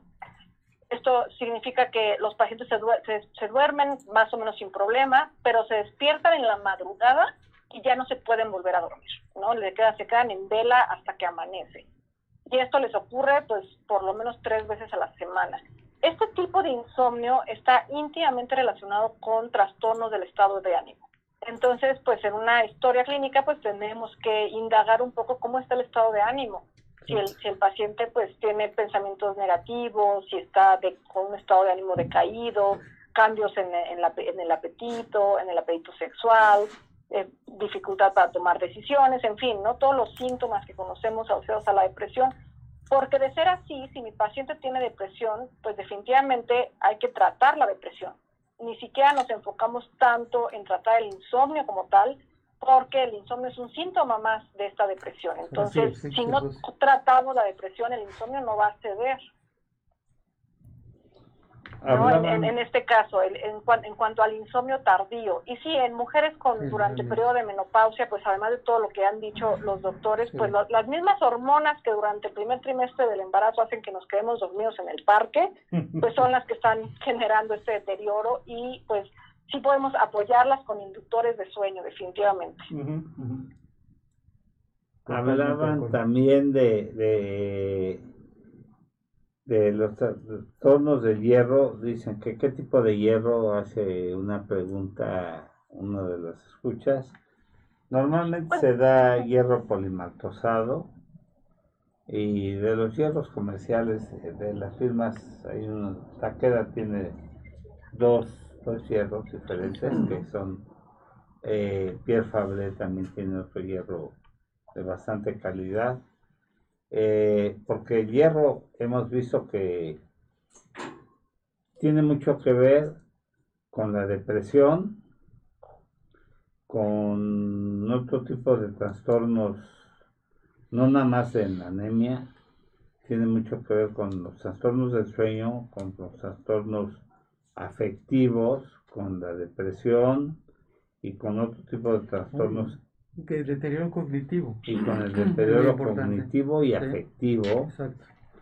Entonces, eh, sí es importante que, que tomen este el, eh, el hierro y ácido fólico es importante. Normalmente los componentes comerciales traen hierro y ácido fólico. Aquí hay otra pregunta de Raquel Rojas Vieira. Para un adicto alcohólico, ¿existen medicamentos para inducir el sueño sin crear dependencia? Bueno, pues si el alcoholismo es una dependencia. Pues y sin una recaída en su adicción. el alcohol es estimulante. Pues sí, y aparte el metabolismo hepático está muy alterado pues por el alcohol. Sí, sí, sí. Y activar un medicamento, hay que elegir el medicamento, el prototipo de medicamento. El problema de, de, los alcohólicos, y lo dicen ahí, este, que cambian una adicción por otra, ¿no? Entonces hay que, sí tienen que tomar inductores eh, ansiolíticos pero el problema es de que cambian una mamila por otra. Sí. Entonces, si dejaron una adicción tan fuerte, pues tiene que ser manejado muy cuidadosamente. Porque a mí me tocó tratar a muchos alcohólicos y les decía yo a los familiares, le tiene que dar usted en mano al familiar una tableta de la pastilla y sucedía que luego se las robaba el, el, que tenía la adicción y se tomaba las 30 tabletas, pues acababa todo trastornado y querían ir por la caja de pastillas. Dije, no, pues no se les puede dar, ¿no?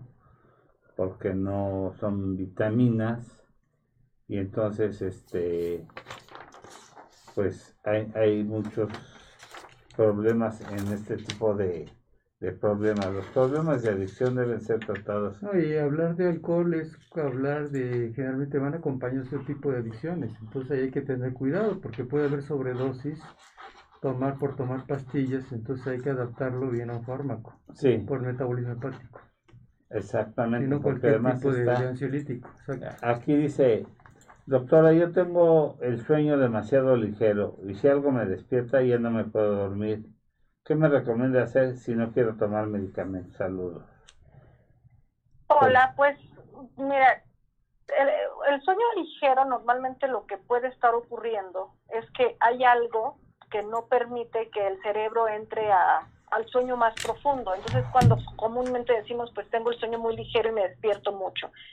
Entonces, lo, lo, que yo recomendaría es primero tenemos que averiguar qué es lo que está generando este sueño ligero puede ser muchos eh, trastornos, pueden ser, eh, hay, que, hay que identificar síntomas asociados a, no entrar con facilidad a sueño de ondas lentas, que pueden ir desde el ronquido, por ejemplo, ¿no? Que, que, roncar no es normal y que puede estar representando un trastorno respiratorio durante el sueño, puede ser un trastorno de movimiento, por supuesto, también puede ser eh, por una mala higiene de sueño, que esto podría ser el primer abordaje de, tratamiento, sobre todo si, si, refiere que no quiere tomar inductores de sueño. Pues yo lo que le recomendaría es eh, dejar de activarse cerca de la hora de dormir y bueno, pues como parte de la higiene de sueño se les recomienda no activarse con luz, con sustancias y con ejercicio. Muchas veces los pacientes que duermen mal, pues se pueden hacer ejercicio por la noche pensando que pues se van a cansar y que esto les va a ayudar a dormir, ¿no? Suena bastante lógico. Sin embargo, bueno, ocurre justamente lo contrario y esto se debe a que el ejercicio en sí es un activador del sistema nervioso central, además de que estamos modificando nuestra temperatura. Eso también tiene, como ya se mencionó en algún momento, la temperatura también se correlaciona con eh, el, el, ciclo de sueño. Entonces yo te recomendaría no hacer ejercicio cuatro horas antes de dormir, dejar de ver televisión, computadoras, celulares, etcétera, dos horas antes de dormir. Esto es para que el cerebro no identifique que hay luz. Eh, nuestro cerebro no identifica, eh, no discrimina entre la luz natural y la luz artificial.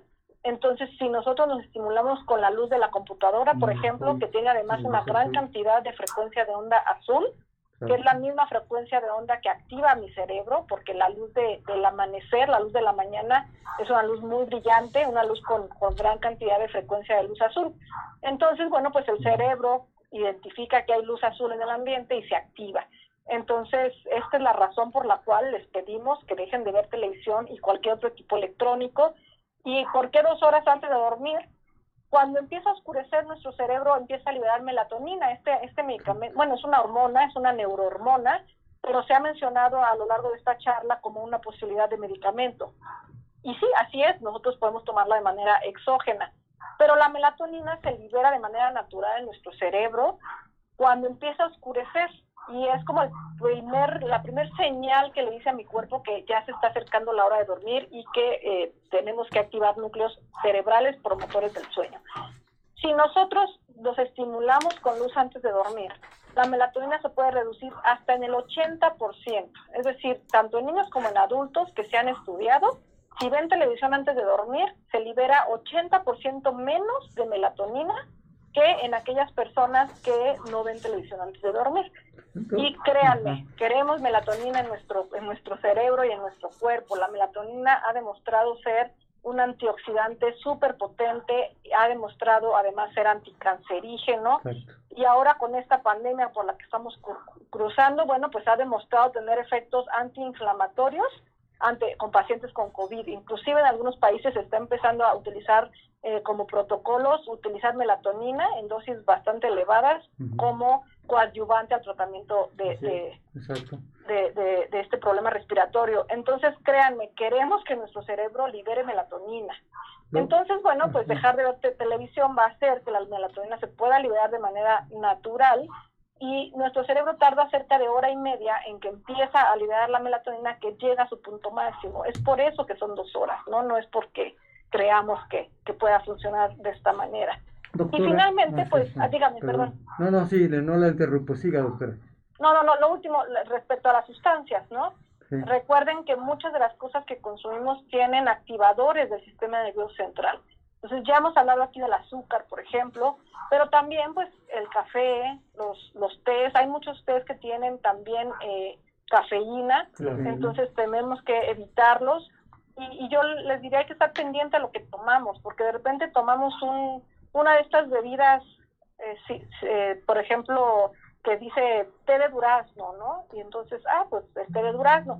Pero si leemos la etiqueta nos daremos cuenta que es un té negro con un saborizante artificial de durazno y cuatro kilos de azúcar. Entonces, definitivamente no es opción. De verde, exactamente. Bebidas energetizantes también, ¿verdad? Exacto. Entonces, evita todo eso eh, a la persona que nos escribe. Evita todo esto, todo lo que tenga cafeína, por supuesto. Si fumas, pues hay que reducir la ventana de nicotina cerca de la hora de dormir. Yo te aconsejaría, empieza por una hora antes de dormir, allá no fumar, y de ahí le vas aumentando, ¿no? Dos horas antes de dormir, tres horas antes, para, porque la nicotina también es un activador bien potente de nuestro cerebro. Y por último, te, te, recomendaría que, que, practiques una rutina de sueño, una, una rutina de sueño que eh, se refiere a hacer entre tres y cinco pasos antes de irte a dormir, que eh, pues son las cosas que todo mundo hacemos, ¿no? O sea, lavarnos los dientes, ponernos la pijama. La diferencia cuando hacemos la rutina de sueño es que la vamos a hacer siempre en el mismo orden. Y esta rutina de sueño pues tiene que durar máximo cerca de 20 minutos. Entonces, anota tu rutina de sueño en una libreta para que nunca olvides ni confundas el orden y conscientemente empieza a hacer tu rutina de sueño. Entonces, pues, si pusiste primero lavarte los dientes, pues me lavo los dientes, me pongo la pijama, me, no sé, lo que acostumbre cada uno a hacer. Y lo último que te voy a agregar antes de irte a acostar es una actividad relajante que no dura más de 5 minutos, porque toda tu rutina de sueño tiene que durar máximo 20. Esto es para que el cerebro logre hilar eh, cada una de las, de las actividades que estamos haciendo y se condicione a que lo que sigue es dormir. Y eh, esta, esta actividad relajante antes de irte a dormir tiene que eh, incluir pues algo que disfrutes, ¿no? Puedes, por ejemplo, escuchar un poco de música, puedes darte un masaje en los pies con algún aceitito de lavanda o de toronjil que se ha demostrado que puede tener impacto en nuestro sueño o puedes eh, utilizar estas estas cojines de semillas que se calientan en el microondas y que se ponen en el cuerpo también pueden ser muy útiles, ¿no? En fin, hacer algo que disfrutes hacer y que te relaje e inmediatamente te vayas a, acostar, ¿no? Eso, eso es a lo que nos referimos con rutina de sueño. y el objetivo de la rutina de sueño es condicionar al cerebro a dormir, perdón, perdón, este, simplemente que enseñarle a nuestro cerebro que, eh, que, que, es hora de dormir, ¿no? Doctora, una, una pregunta que tengo que sí me, me, cuestiono bastante. Generalmente cuando no hay un buen higiene del sueño desde etapas tempranas de la vida, cuando es muy joven y acostumbra a tener eh, problemas y la dificultad para dormir, mi pregunta es esta, ¿estos trastornos del sueño con la edad van mermando la producción de melatonina? generalmente los seres humanos a, través del tiempo, a mayor edad, menor producción de melatonina. ¿Qué, nos diría, doctora? Efectivamente, conforme vamos creciendo hay una menor liberación de melatonina y esto pareciera que no tiene que ver con los hábitos a lo largo de nuestra vida, sino con la edad misma, ¿no? Este, mientras más grandes somos, la producción de melatonina disminuye, como en el caso de muchas otras hormonas, y por eso a los adultos mayores, ¿no? Obviamente también personalizándolos, pero les puede ir muy bien el, el tomar melatonina exógena por la disminución de la liberación de esta melatonina. Pero esto no tiene que ver con si hemos tenido buena higiene de sueño o mala higiene de sueño a lo largo de nuestra vida. Esto parece que tiene que ver con simplemente la edad, ¿no? Eso está asociada con, con la edad. Lo que sí te puedo decir respecto a tener mala higiene de sueño desde pequeñitos es que eh, hay estudios que demuestran que si tenemos malos hábitos de sueño o tenemos insomnio de, en la infancia o en la adolescencia, este trastorno de sueño puede permanecer a lo largo de, la vida, ¿no? Entonces, los estudios han demostrado que cerca del 70% que tienen insomnio en la infancia van a tener insomnio en la, en la, edad adulta. De ahí, pues, la importancia de tratarlo desde la infancia, ¿no? Aquí hay una pregunta este, que, bueno, corresponde a, mi acontecer. Dice, doctor, doctores, el no poder dormir tiene que ver con mi problema de tiroides. Si es así, ¿qué puedo hacer? Bueno, sabemos pues que el hipotiroidismo causa sueño y somnolencia eh, y letargia y que hay que ajustarlo. Y el hipertiroidismo, lo contrario. Entonces aquí la sugerencia para Miriam es que acuda con su endocrinólogo para que la ajuste y eh, bien ajustada pues se corrige el trastorno del sueño y si es necesario pues darle algún inductor de sueño o eh, consejos saludables para que tenga un buen sueño. Normalmente si tiene problemas de, sueño es porque está desajustada en, sus, niveles que, que estás mencionando eso, Roberto, es muy común y muy frecuente encontrarlo en la tercera edad o antes en la etapa de la menopausia, o simplemente los hipotiroidismos subclínicos, o aquellos que están asociados a enfermedades autoinmunes. Artritis reumatoide, por ejemplo. Entonces sabemos que de antemano las personas que cursan, la mayor parte de ellas con enfermedades autoinmunes, o llegan a tener hipotiroidismo subclínico, tienen una gran eh, participación, hasta el 40% de presentar crisis de ansiedad, depresión y trastornos muy importantes del sueño. Entonces, considerar sobre todo los hipotiroidismos subclínicos, porque no dan tanta sintomatología, Roberto. Sí, pues aquí eh, el día que hablamos de, hipotiroidismo, vimos que una de sus este, manifestaciones era la lentitud, la letargia, la obesidad. Muchos sueños de repente, y, traducido, el cansancio que se quedaban dormidas en la plática, incluso en la sala de espera se quedaban dormidos y que a pesar del ejercicio, sí, sí, sí. Y que no duermen por la noche. Es muy importante. se traduce en trastorno del sueño. Eso es otro claro. Y que llegaban por, por problemas de sobrepeso, que a pesar de hacer mucho ejercicio, no lograban bajar de peso. Y que al ajustarlos en la cuestión tiroidea, les decía yo, usted va a bajar de peso hasta sin dieta. Sí, sí, ¿nos escuchas, doctora? Sí, sí, sí, sí, definitivamente recomiendo lo mismo, ¿no? Primero hay que ver que los niveles de hormona tiroidea estén normales, porque esto por supuesto que va a afectar el sueño, pero ahí, pues, como lo hemos venido diciendo, pues la solución es lograr mantener los niveles adecuados de, la hormona tiroidea, ¿no? Vamos a mandar un poco de saludos. Mira, Raquel Rojas Vieira, saludos. Saludos a tu hija, a, tu hijo, perdón, Alan Sarón Rojas. Susana Perea te manda a saludar. Dice, doctora Arana, muchas felicidades por su, por su participación. Gracias, muchas gracias por su preparación. Exacto. Aquí está el WhatsApp por si quieren mandarnos sus preguntas, ya saben, es 55 12 42 3575 confidencialmente o darnos tu nombre y con gusto pasamos a la doctora y aquí al panel experto de las preguntas. Janet Gil, buenos días a todos los doctores y, y, pues gracias por estarnos escuchando. Ya sabes, estamos viendo el tema trastornos del sueño. Síguenos en las redes sociales, dale like a esa página, comparte todos estos videos, activa esa campanita y por supuesto te agradecemos por estar siguiéndonos. La doctora Susana Perea es geriatra. Ah, Ella ve mucho paciente anciano y es una excelente colega y ella está muy pendiente de los eh, pacientes geriátricos. Entonces ella, ve mucho este tipo de trastornos. Amiga nuestra, ¿no? Sí, la doctora Perea, muy, muy buena. y también quisiera aprovechar nuevamente para saludar a nuestra compañera, la doctora Maru Ramírez, esperando que ya esté recuperándose. Ya parece que, va saliendo ya de su cuadro este de recuperación de lo que de su padecimiento.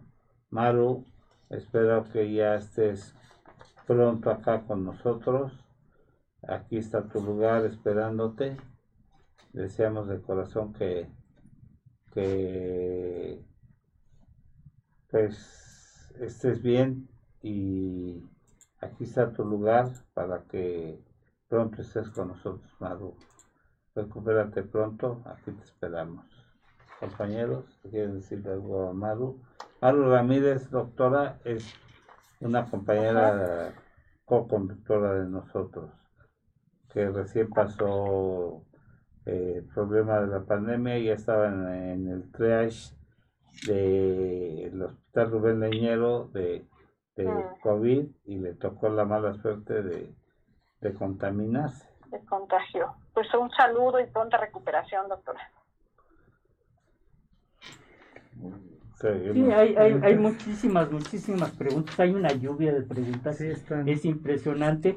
Este, Máximo pregunta, soy estudiante y, trabajo. A veces me es imposible dormir. En estas circunstancias me, me, recomendaría hacer algo para no verme tan, tan afectado, ya que en ocasiones solo en mis traslados me es posible dormir. Saludos a Máximo. Ay, que quede complicado. Yo sé que de repente. En el metro, doctora. Sí, sí, No, no, no, bueno. Y despertamos justo en la estación, ¿qué debe de ser? ¿Cómo pasa eso, doctora? ¿Cómo qué pasa eso? Sí, el cerebro es una maravilla. Pues digo, la respuesta fácil ¿no? Pues es, hay que dormir, o sea, definitivamente tenemos que, o sea, yo, yo no podría ser promotora de decir, pues hay, hay, hay maneras de evitar dormir lo que se necesita, ¿no?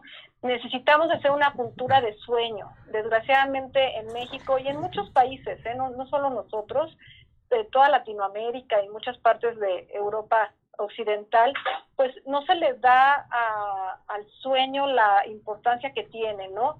Ya sea porque tenemos que trabajar y estudiar, como en el caso de, esta persona que nos escribe, Máximo, pero pues también por cuestión voluntaria, ¿no? Por recreativo, nos quedamos viendo la tele y un capítulo más de mi serie, sí, sí acabo la serie hoy en la noche, ¿no? Total, mañana pues no hay tanta chamba.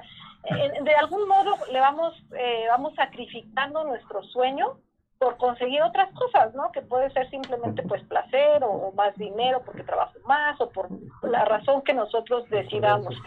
Desgraciadamente yo sí soy yo sí soy promotora de hay que si, si ya sabemos que el sueño es fundamental para, para nuestra salud y para funcionar adecuadamente, pues creo que lo mejor que podemos hacer es reorganizar nuestras actividades de tal manera que le demos al sueño el tiempo y eh, la importancia que tiene. Entonces, yo no podría decir algo diferente, desgraciadamente. Yo, yo sí, sí soy partidaria de, a ver, es la mejor inversión que podemos hacer para nuestra salud, ¿no? Dormir bien.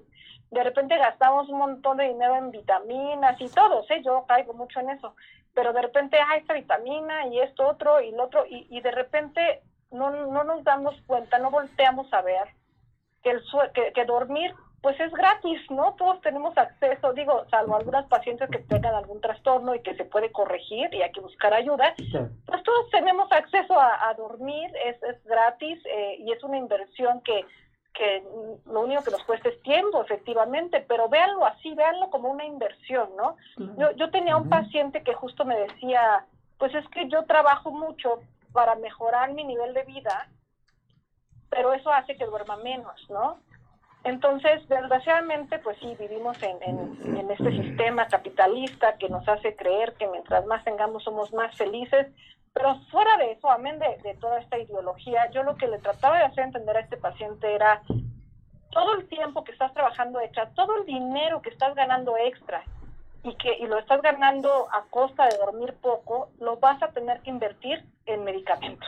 te va a costar definitivamente y y un consejo que ojalá me lo hubieran dado a mí cuando yo era estudiante es precisamente eso. O sea, eh, yo recuerdo en mis años de en la facultad de medicina las noches completas sin dormir porque al otro día teníamos examen y, llegábamos al examen como zombies y, la productividad no era no era la ideal. Si a mí me hubieran dicho tienes que dormir independientemente de este, y tienes que dormir bien antes de, tus exámenes para que te vaya mejor, pues obviamente muchas cosas hubieran cambiado.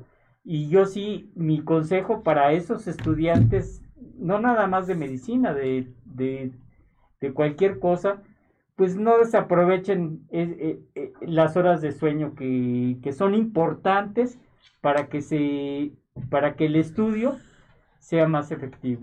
Y el dinero no compra el sueño, ¿eh? Ah, por supuesto que no. Exacto, ni la salud que vamos a perder por ganarlo, ¿no? A expensas de no dormir. Doctor, ahorita me está llamando la atención esta pregunta por lo de los estudiantes de medicina u otro tipo de, de actividad. Cuando uno es muy joven, sobre todo en medicina, la mayor parte de los compañeros toman demasiado café para mantenerse despiertos.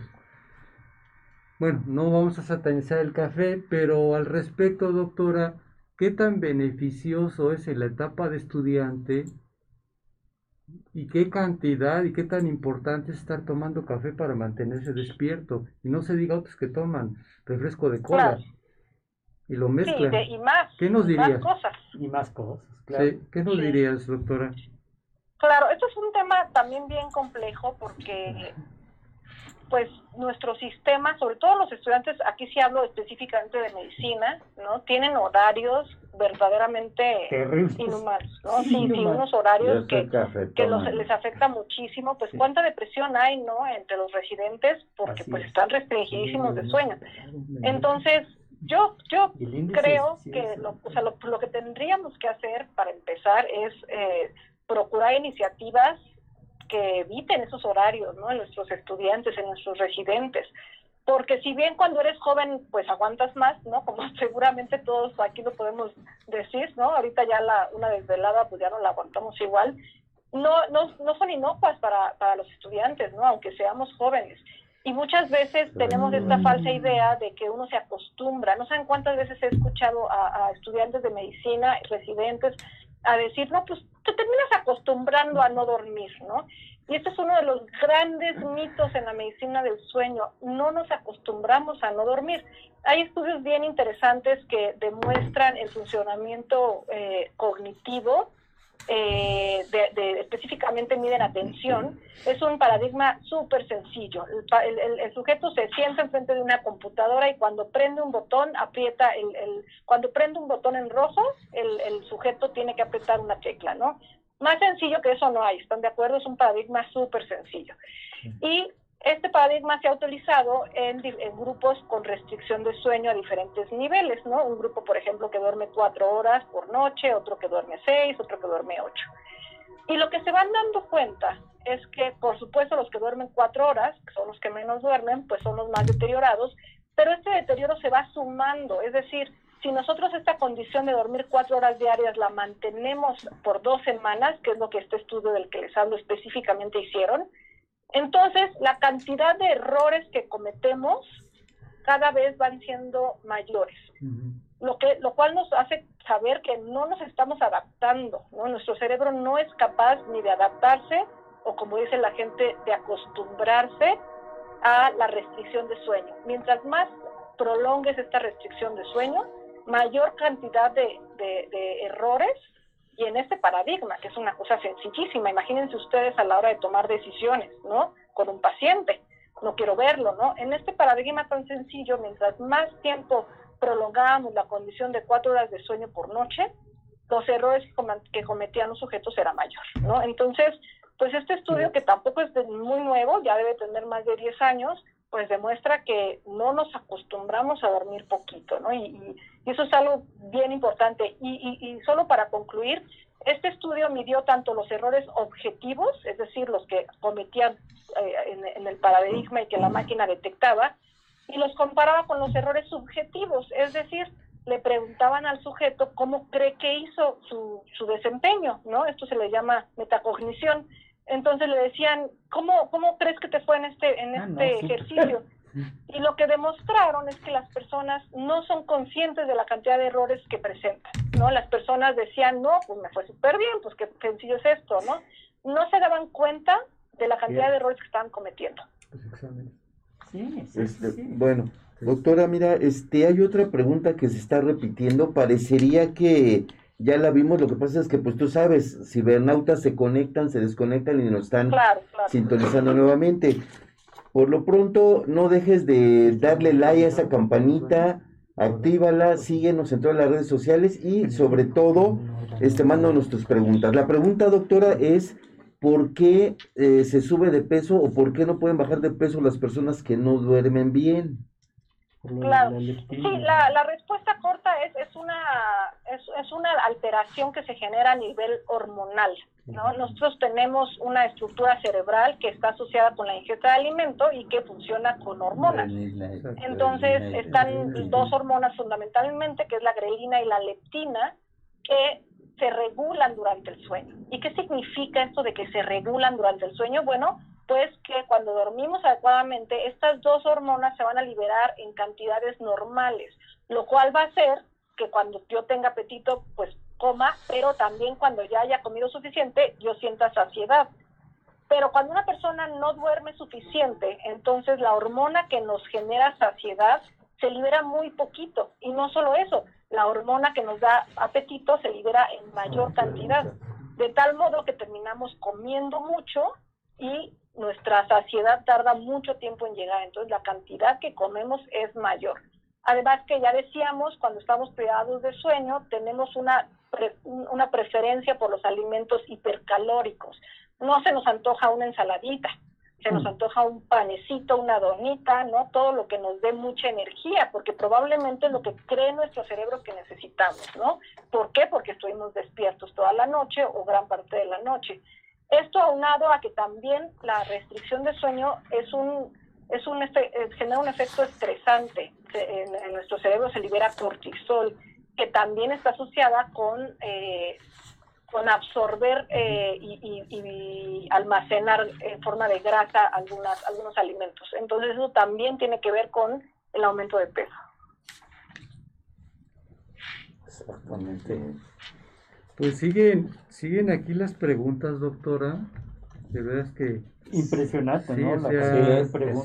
Siguen... Doctora, tus datos, ¿a dónde te puede localizar la gente? ¿Tus redes sociales? ¿Tienes consulta privada, doctora? Claro, claro que sí, sí, sí, sí, damos consulta privada, les dejo mi celular para que cualquier duda me puedan llamar. ¿Dónde te pueden localizar para claro, que... Claro que sí. Para, a ver, dinos por favor sí, despacio. Sí. El, el teléfono es el 55 41 40 69 78. Y pues yo eh, colaboro en, la, en, en el servicio de neurofisiología clínica del Hospital ABC y también soy la directora de la clínica de sueño de la UAM, de la universidad. Acá es donde hacemos la mayor parte de, la, de las investigaciones que, hemos platicado. ¿De cuál es ¿De cuál de los planteles? Iztapalapa, estamos en Iztapalapa. Bueno, ahorita estamos en casa, pero normalmente estamos en Iztapalapa. A mí me tocó ir a, ah no, a mí me tocó ir al de Xochimilco a dar unas pláticas. Ah. Ahí, pues, pues ahí estamos para toda la gente que, que se quiera sumar. También si a alguien le interesa aprender a hacer sueño, quiere hacer residencia o quiere hacer su servicio social, su tesis, también podemos recibirlos con todo gusto en estas clínicas. Repetimos el, el teléfono 55 41 40 69 78. Es el teléfono de la doctora, ahí está en pantalla ya apareciendo. Ah, para todos ustedes, los que la quieran. Doctora Débora Yoali Arana Lechuga, especialista ah, en sueño. Perfecto. Oigan, y como veo que se nos acaba el tiempo y yo tengo un, un anuncio muy importante desde mi punto de vista que hacer, si me dan, si me dan la oportunidad quisiera hacerlo. Pues miren, eh, existen un montonal de investigaciones que han correlacionado la efectividad de las vacunas con el número de horas de sueño. Y esto pues creo que es bien importante mencionarlo en todas las oportunidades que tengamos en aparición en cualquier medio de comunicación, justo porque vamos a iniciar, o más bien ya iniciamos, sobre todo con, con el personal médico de primera, eh, primera atención de COVID, con la aplicación de vacunas. Entonces, a mí se me hace que es una información que todos debemos de, de manejar. Cuando estamos restringidos de sueño, nuestro sistema inmunológico no funciona adecuadamente, como bien lo hemos venido diciendo. Hay una reducción de linfocitos T que tiene que ver pues con una respuesta adaptativa y directamente con una, una respuesta a la vacuna. Entonces, eh, actualmente están saliendo varias investigaciones que demuestran que una vacuna puede perder su efectividad hasta en el 30% en aquellas personas que cuando se vacunan no han dormido adecuadamente los días previos. Entonces, nosotros estamos trabajando directamente con Secretaría de Salud promoviendo que como parte del protocolo que se está recomendando antes de ser vacunados, pues se le informe a la gente que tienen que dormir por lo menos siete horas la noche previa y de preferencia pues varias noches previas y las noches posteriores a recibir la vacuna, porque de lo contrario podría no ser tan efectiva. Esto significa que eh, se ha demostrado con otras vacunas, por supuesto, se ha demostrado con con la influenza y se ha demostrado con hepatitis que las personas que no duermen más de siete horas la noche previa no se desarrollan suficientes anticuerpos para verdaderamente mantenernos protegidos del virus. Entonces, bueno, si se planean vacunar, ¿no? Para todos los que nos escuchan y estén pensando en vacunarse, para que esta tenga pues la, la efectividad que esperamos, hay que dormir bien Creo que antes es un y después de la importantísimo, y, muy, muy sí, importante. y doctora, qué bueno que lo mencionó porque hay otra situación importante, sí tiene que ver mucho la inmunidad. En nuestro país, desafortunadamente, más del 75% de las personas que cursan con diabetes, desafortunadamente no tienen un buen control metabólico en sus glucosas. Entonces, generalmente tienen tanta elevación que también considerar que una persona diabética que no está bien controlada tiende a tener depresión inmunológica. Ahora imagínese, doctora, con lo que usted nos estaba comentando, el no dormir se incrementa el problema. Entonces, también Y el estrés. tener énfasis en que deben de tener control en sus padecimientos preexistentes, en este caso más que nada la, la diabetes también. Sí, definitivamente, sí, sí, sí. Hay muchos factores que pueden deprimir nuestro sistema inmunológico y como consecuencia que no podamos desarrollar anticuerpos a niveles necesarios para estar protegidos, ¿no? Uno de ellos, por supuesto, pues es como mencionas, ¿no? Una falta de control en enfermedades metabólicas y bueno, el sueño es otra, ¿no? Se, se, ha, se ha demostrado en diferentes en diferentes estudios, tanto en, se ha demostrado con hepatitis A y se ha demostrado con influenza. Entonces, pues ojo, si nos vamos a vacunar, hay que tratar de llegar a la vacuna en la mejor estado de salud posible, ¿no? Y esto significa tener controlado toda nuestra, nuestra presión, nuestra, nuestra azúcar, ¿no? Todas nuestras eh, enfermedades preexistentes y por supuesto, pues hago mucho hincapié, duerman bien, duerman bien antes de recibir la vacuna. Lo bueno que aquí les están avisando siete meses antes. ¿No? Sí, exactamente. Estamos haciendo las cosas con mucho orden. Doctor, entonces quiere decir que hay que ponerse las pilas, todas aquellas personas que empiecen a traducir o que tengan trastornos del sueño, ¿qué indicaciones les daría usted en esos trastornos del sueño como algo general antes de que se termine el programa? Claro. Pues si tenemos un trastorno de sí. sueño hay que buscar ayuda, ¿no? Estamos en un momento, como bien lo dijeron hace rato, estamos en un momento ideal para, para llegar en las mejores condiciones a la vacuna. Entonces, todos aquellos, por ejemplo, que roncan y que hacen pausas respiratorias, estas apneas de sueño, y lo menciono porque es uno de los trastornos de sueño más frecuentes en nuestra población, ¿no?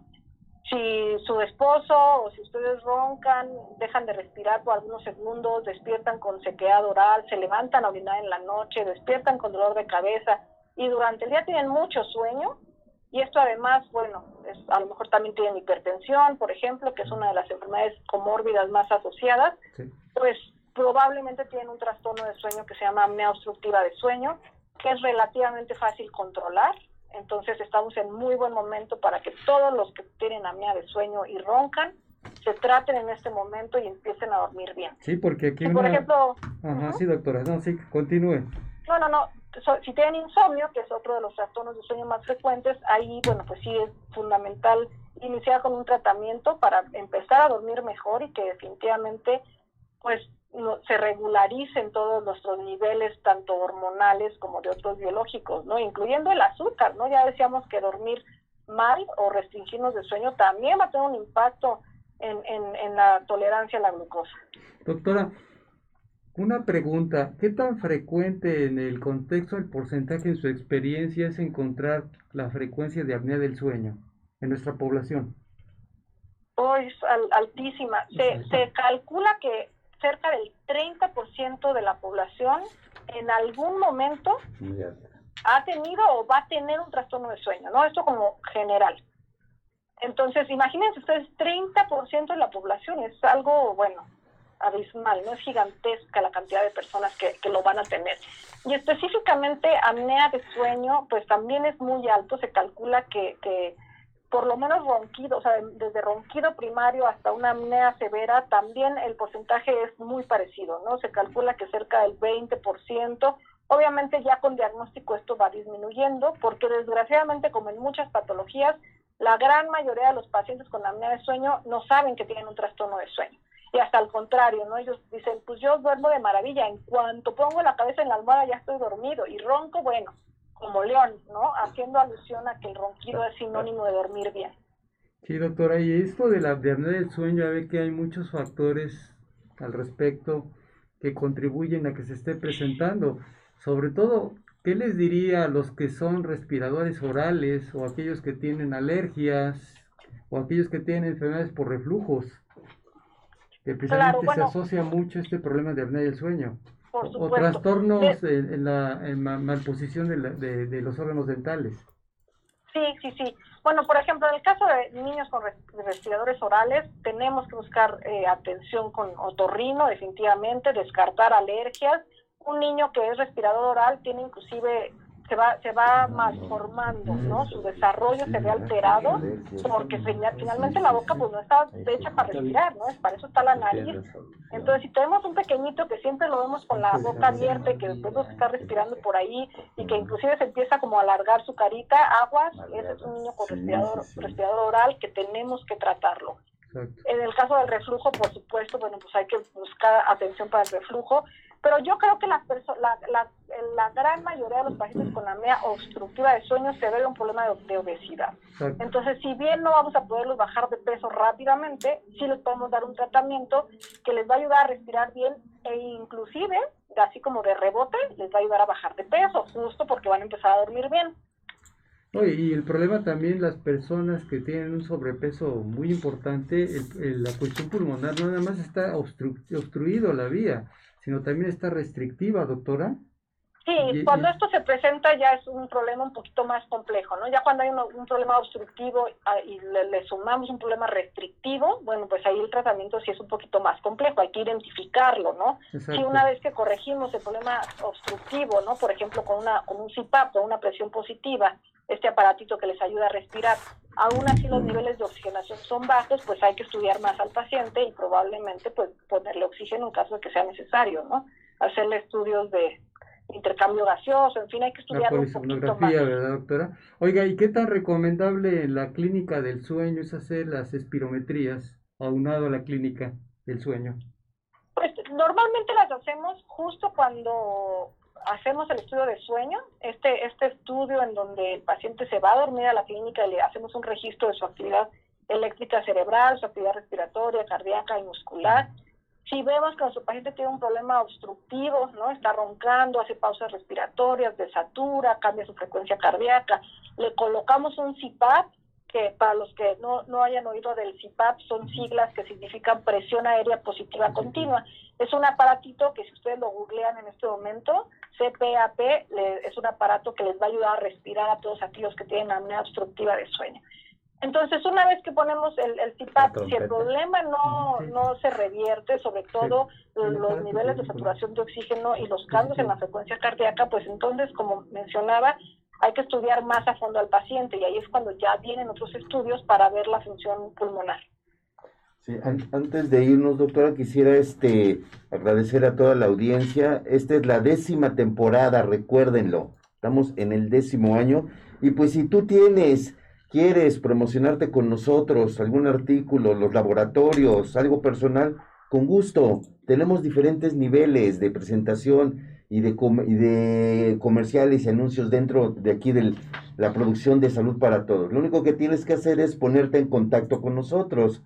¿A dónde? Al 55 12 42 35 75, donde te atenderemos y te daremos todas las opciones que tenemos de participación y de anuncio aquí dentro del programa. Recuerda, estamos en todas las plataformas digitales, Instagram, YouTube, Facebook y por supuesto Twitter. Gracias. Ah, antes de que termine, me, sí me gustaría preguntarle a la doctora que sí, se me, esta, pregunta me, es muy, muy importante y a ustedes también les va a ser muy importante. Estamos hablando de los trastornos del sueño, pero que hay una persona que, que, que pregunta, al dormir de más es, también es un problema, se puede, se puede eh, tener o llevar alguna enfermedad, porque dice que duerme 8 o 9 horas, pero aún todavía sí queda con sueño y después de comer todavía le da más sueño, se la pasa durmiendo mucho tiempo. ¿Qué nos dice con las personas que se duermen en todos lados, doctora? Sí, claro, pues esto es una hipersomnia, por supuesto tampoco es normal, ¿no? Si dormimos suficientes horas en la noche, no tendríamos por qué tener un deterioro de somnolencia durante el día. Entonces, eh, hay que estudiar al paciente porque puede ser desde algo que no le permite descansar adecuadamente, ¿no? Regresando, por ejemplo, a la apnea de sueño, un paciente con ronquido y con pausas respiratorias puede pasar el 90% del tiempo que está dormido en sueño ligero. Ya hablábamos al inicio que hay diferentes etapas de sueño, el sueño ligero, el sueño de ondas lentas y el sueño MOR, y todas son importantes y cada una de ellas tiene una función diferente. Pero hay pacientes que por sus diferentes patologías no logran dormir adecuadamente el tiempo necesario en cada una de ellas. Entonces, una de las posibles causas de una hipersomnia durante el día, es decir, que tengamos mucho sueño en el día, es que algo esté ocurriendo en nuestro sueño que no nos permita entrar a sueño de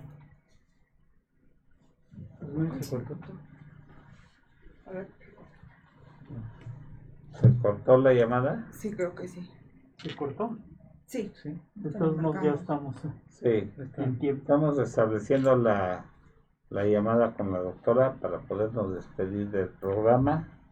Es un, programa por demás interesante. se cortó. Sí, adelante. Ah, perdón, perdón, doctora. Entonces, gracias, gracias, perdón, se cortó. Les decía entonces, si, si están teniendo, por ejemplo, ronquido y estas pausas respiratorias, el cerebro se la pasa alerta porque todo el tiempo está recibiendo señales del cuerpo de que está disminuyendo el oxígeno en sangre, etcétera. Y entonces esto evita que el paciente pase a sueño de ondas lentas y por eso pues no descansa, porque en el sueño de ondas lentas es donde descansamos. Pero también puede haber una hipersomnia de origen central, que son otras patologías de las que pues ya no nos da tiempo de hablar. La, narcolepsia, ¿verdad? También, está la narcolepsia. Eso nos da pie para, para invitarla otro día. Con todo gusto, sí, sí, claro que Pero que venga para acá, doctora. Sí, Estamos sí, viendo que, que, el aparato no es tan barato, ¿eh? 12 mil pesos, 13 mil pesos. ¿El CIPAP? No, no, es barato, pero otra vez es una inversión a nuestra salud. Muy necesario, sí, muy necesario. Pues muy bien. O, o hay diferentes marcas o qué? Hay diferentes marcas, hay poquitas marcas en nuestro, en nuestro país, pero sí, sí hay varias, ¿no? Hay por lo menos, en este momento tengo tres en mente. Eh, y, y, sí, claro, varían de costo dependiendo de lo que nos ofrecen, ¿no? Pero bueno, en general es un equipo que, que echa aire a presión y que de manera física evita que se colapse la vía aérea superior. Eso es.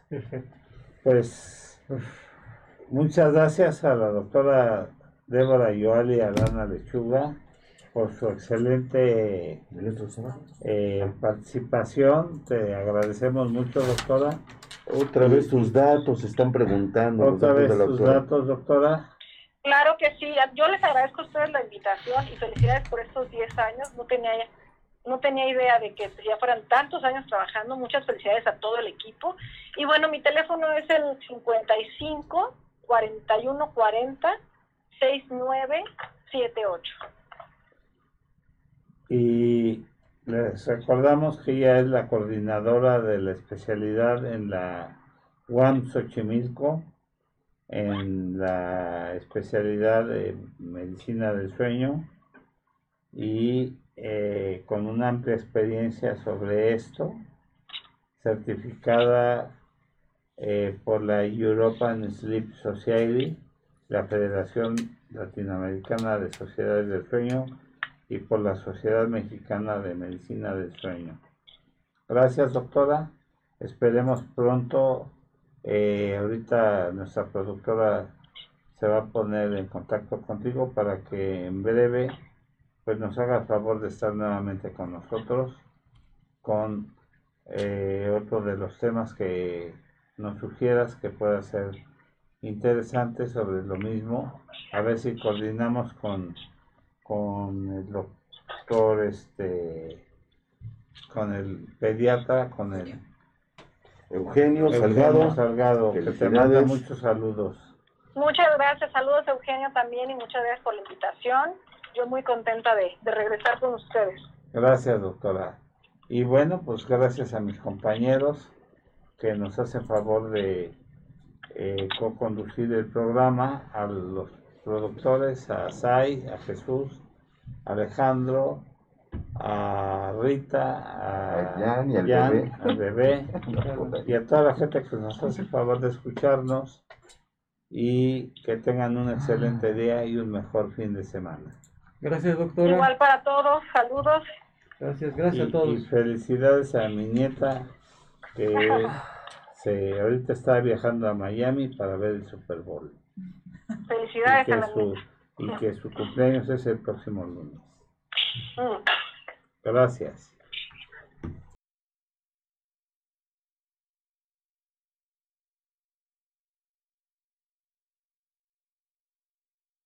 Me gustaría tomarme unos minutos para hacer énfasis en lo importante que es mantener un peso saludable, ya que, como nos lo ha confirmado la pandemia, aquellas personas con sobrepeso u obesidad siempre estarán más expuestas a cualquier tipo de enfermedad. Es por ello que es importante recordar que nunca es tarde para mejorar nuestros hábitos alimenticios y podemos empezar con pequeños cambios que traerán grandes diferencias en nuestro organismo y nuestra vida como los que ofrece Nutrete. Nutrete es un proyecto que dos maestras en nutrición han impulsado facilitando sus diferentes productos para que cualquier persona que quiera cambiar su vida los pueda adquirir. Te invitamos a conocerlos. Visita sus diferentes redes sociales. Instagram, arroba Nutret-MX.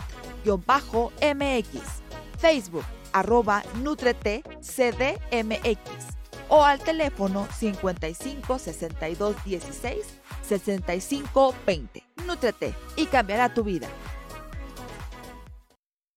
¿Quieres empezar a comer saludable? En Nútrete nos encargamos de revisar la lista de ingredientes e información nutrimental de cada producto que tenemos para garantizar que realmente sean saludables. Contamos con diferentes productos como productos keto, suplementos, vitaminas, minerales y un sinfín de productos para complementar tu alimentación. Encuentra todo nuestro catálogo en Instagram como Nutret-MX o por Facebook en Nutret CDMX. Para más información, al WhatsApp 55 62 16 65 20. Nútrete y cambiará tu vida.